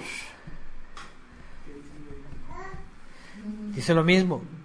Si un hombre encuentra una joven y la toma, este, la hace suya y se dan cuenta, en Levítico dice, lo llevarán a los padres y lo llevarán a los jueces, dice, y si los padres secundan que se quede con ella, dice, se va a quedar.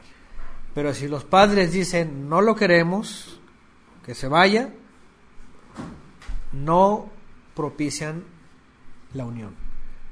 Solamente paga la dote, este, le restituye su, su, su ¿cómo se dice? Este, su, la, la, vileza que hizo, ¿no? Entonces, fíjense cómo hay una diferencia, porque aquí pareciera que la toma y ya es su esposa para siempre. Pero en el caso Levítico dice que si los padres no están de acuerdo, no lo admiten. Es decir, ellos se hacen responsables de su hija y del resto de las consecuencias. Esa es la gran diferencia. Lo digo porque lo digo porque no se contradice, solamente aquí está poniendo este lo está poniendo como más resumido, más tajante, más que, que él lleve la responsabilidad. ¿sí? Pero en otra parte, a menos que los padres también lo secunden, ¿no? Es decir, lo que voy es de que aquí la Torah está diciendo, esa es la obligación del joven. Esta es la obligación del joven. ¿eh? A menos que los padres digan no, entonces él queda fuera de su obligación. Lo digo esto porque una vez alguien me, me escribió y me dijo, es que los rabinos dicen que en el Nuevo Testamento esto y esto se contradice y que no sé qué, y que según muchos textos contradictorios. Pero le digo, pero si, si, los, si los judíos fueran sinceros, aceptarían que en todo el Tanaj hay, entre comillas, también contradicciones. Pero la verdad de las cosas es que no son contradicciones, simplemente son textos que de pronto varían, ¿verdad?, en su explicación, y, pero que no se contradicen con el otro. Entonces, cualquiera podría decir... ¿ah? Sí, y cualquiera podría decir, ah, se contradice este con el otro. Pero no, aquí solamente está hablando de la obligación que tiene el joven. El joven tiene la obligación de esto. Pero el otro texto dice, pero si los padres dicen que no, entonces el que da libre de su obligación solamente paga lo que él determina junto con los jueces y listo. ¿Ok? Para que no vean que no hay contradicción. Bueno, y al final, en el verso 30, ninguno tomará la mujer de su padre, no descubrirá lo que es de su padre. Y bueno, esto hablando eh, de, las, de, las, de las segundas esposas, obviamente la mujer de su padre, cualquiera va a decir, bueno, ¿cómo la mujer de su padre? Pues es la mamá, ¿no? Es evidentemente, ¿no? Pero aquí está hablando más bien, ajá, o de la mujer que pudiera tener como concubina o como esposa segunda o tercera, es decir, este, o si él enviuda, por ejemplo, y toma a otra mujer, ¿me entienden? Ahí está la prohibición, ¿no? El hecho de su padre es tomar la esposa que actualmente tiene el padre y no necesariamente es la mamá, es decir, no es un caso de incesto, sino un caso de adulterio. También se calificaría de la misma forma, ¿no? Un caso de adulterio. Bueno, vaya que es bastante, ¿no? Y ir uno por uno y con muchos casos. Y, no hemos acabado, faltan más cosas. Ahí está, más adelante vamos a hablar de otros textos, otras leyes. Hay leyes diversas, se, le conocen en algunas versiones. Pero bueno, al final de cuentas muchos principios, muchas cosas que son importantes y muchas cosas, sobre todo, déjeme terminar con esto. Ah, gracias Mario Leal, está en Éxodo, vean está en Éxodo, perdón, yo dije Levítico, está en Éxodo. Si un varón seduce a una virgen que no está comprometida y se acuesta con ella, ciertamente deberá dotarla por, eh, por mujer para sí mismo. Y dice en el 17, Éxodo 22, 17, pero si su padre rehúsa terminantemente dársela, él pesará el dinero conforme a la dote de las vírgenes. Ahí está. Y finalmente pues no la va a tomar. Gracias, ahí está Mario Leal. Ah, y les iba a decir, entonces, finalmente, otra vez vemos mandamientos que tienen un contexto, tienen un tiempo y espacio profético, tienen una dirección para el pueblo, donde hay jueces, donde se juzga según ellos, se califica, y evidentemente no se puede trasladar totalmente esto a un contexto como el nuestro, tal cual, sino tomar los principios, tomar lo que nos corresponde en instrucción, bajo los principios, pero todo obviamente basado también en eh, la apertura, la inclusión que se hace eh, de las naciones al pueblo de Israel, de tal manera que nosotros nos podamos también beneficiar de eso. Hoy día ya no se juzga de la misma forma porque no hay jueces, porque no hay todo esto, porque venimos de naciones en donde este, venimos de los ídolos, venimos de comer carnitas de puerco, venimos de todo eso, venimos a lo mejor algunos o nuestros padres o nuestros abuelos a lo mejor de relaciones ilícitas, muchos de nuestros antepasados así llegaron, este, y, pero imagínense, eh, si se agarra tajantemente, pues nadie entra, nadie entra, ¿no? Pero en base al favor del Todopoderoso, haciendo uso de los principios, yo creo que vamos renovándonos y vamos perfeccionándonos a la manera, y eso sí lo importante, que nuestros hijos entonces crezcan, ahora sí, con todo este lineamiento, ¿no? Y que los que van entrando y vengan todos descompuestos, pues se compongan y vivan una vida pues correcta, ¿no? Delante del Eterno. Claro, sobre todo la siguiente generación, los hijos, ajá, los hijos este, eh, crezcan eh, con una instrucción de tal manera que eh, sea la diferencia con el mundo, ¿no? Porque el mundo pues cada vez está peor, ¿no? Ahora está con los perros, ya saben, con los animales. Pero bueno, ahí está esta parte por ahora. Hasta aquí.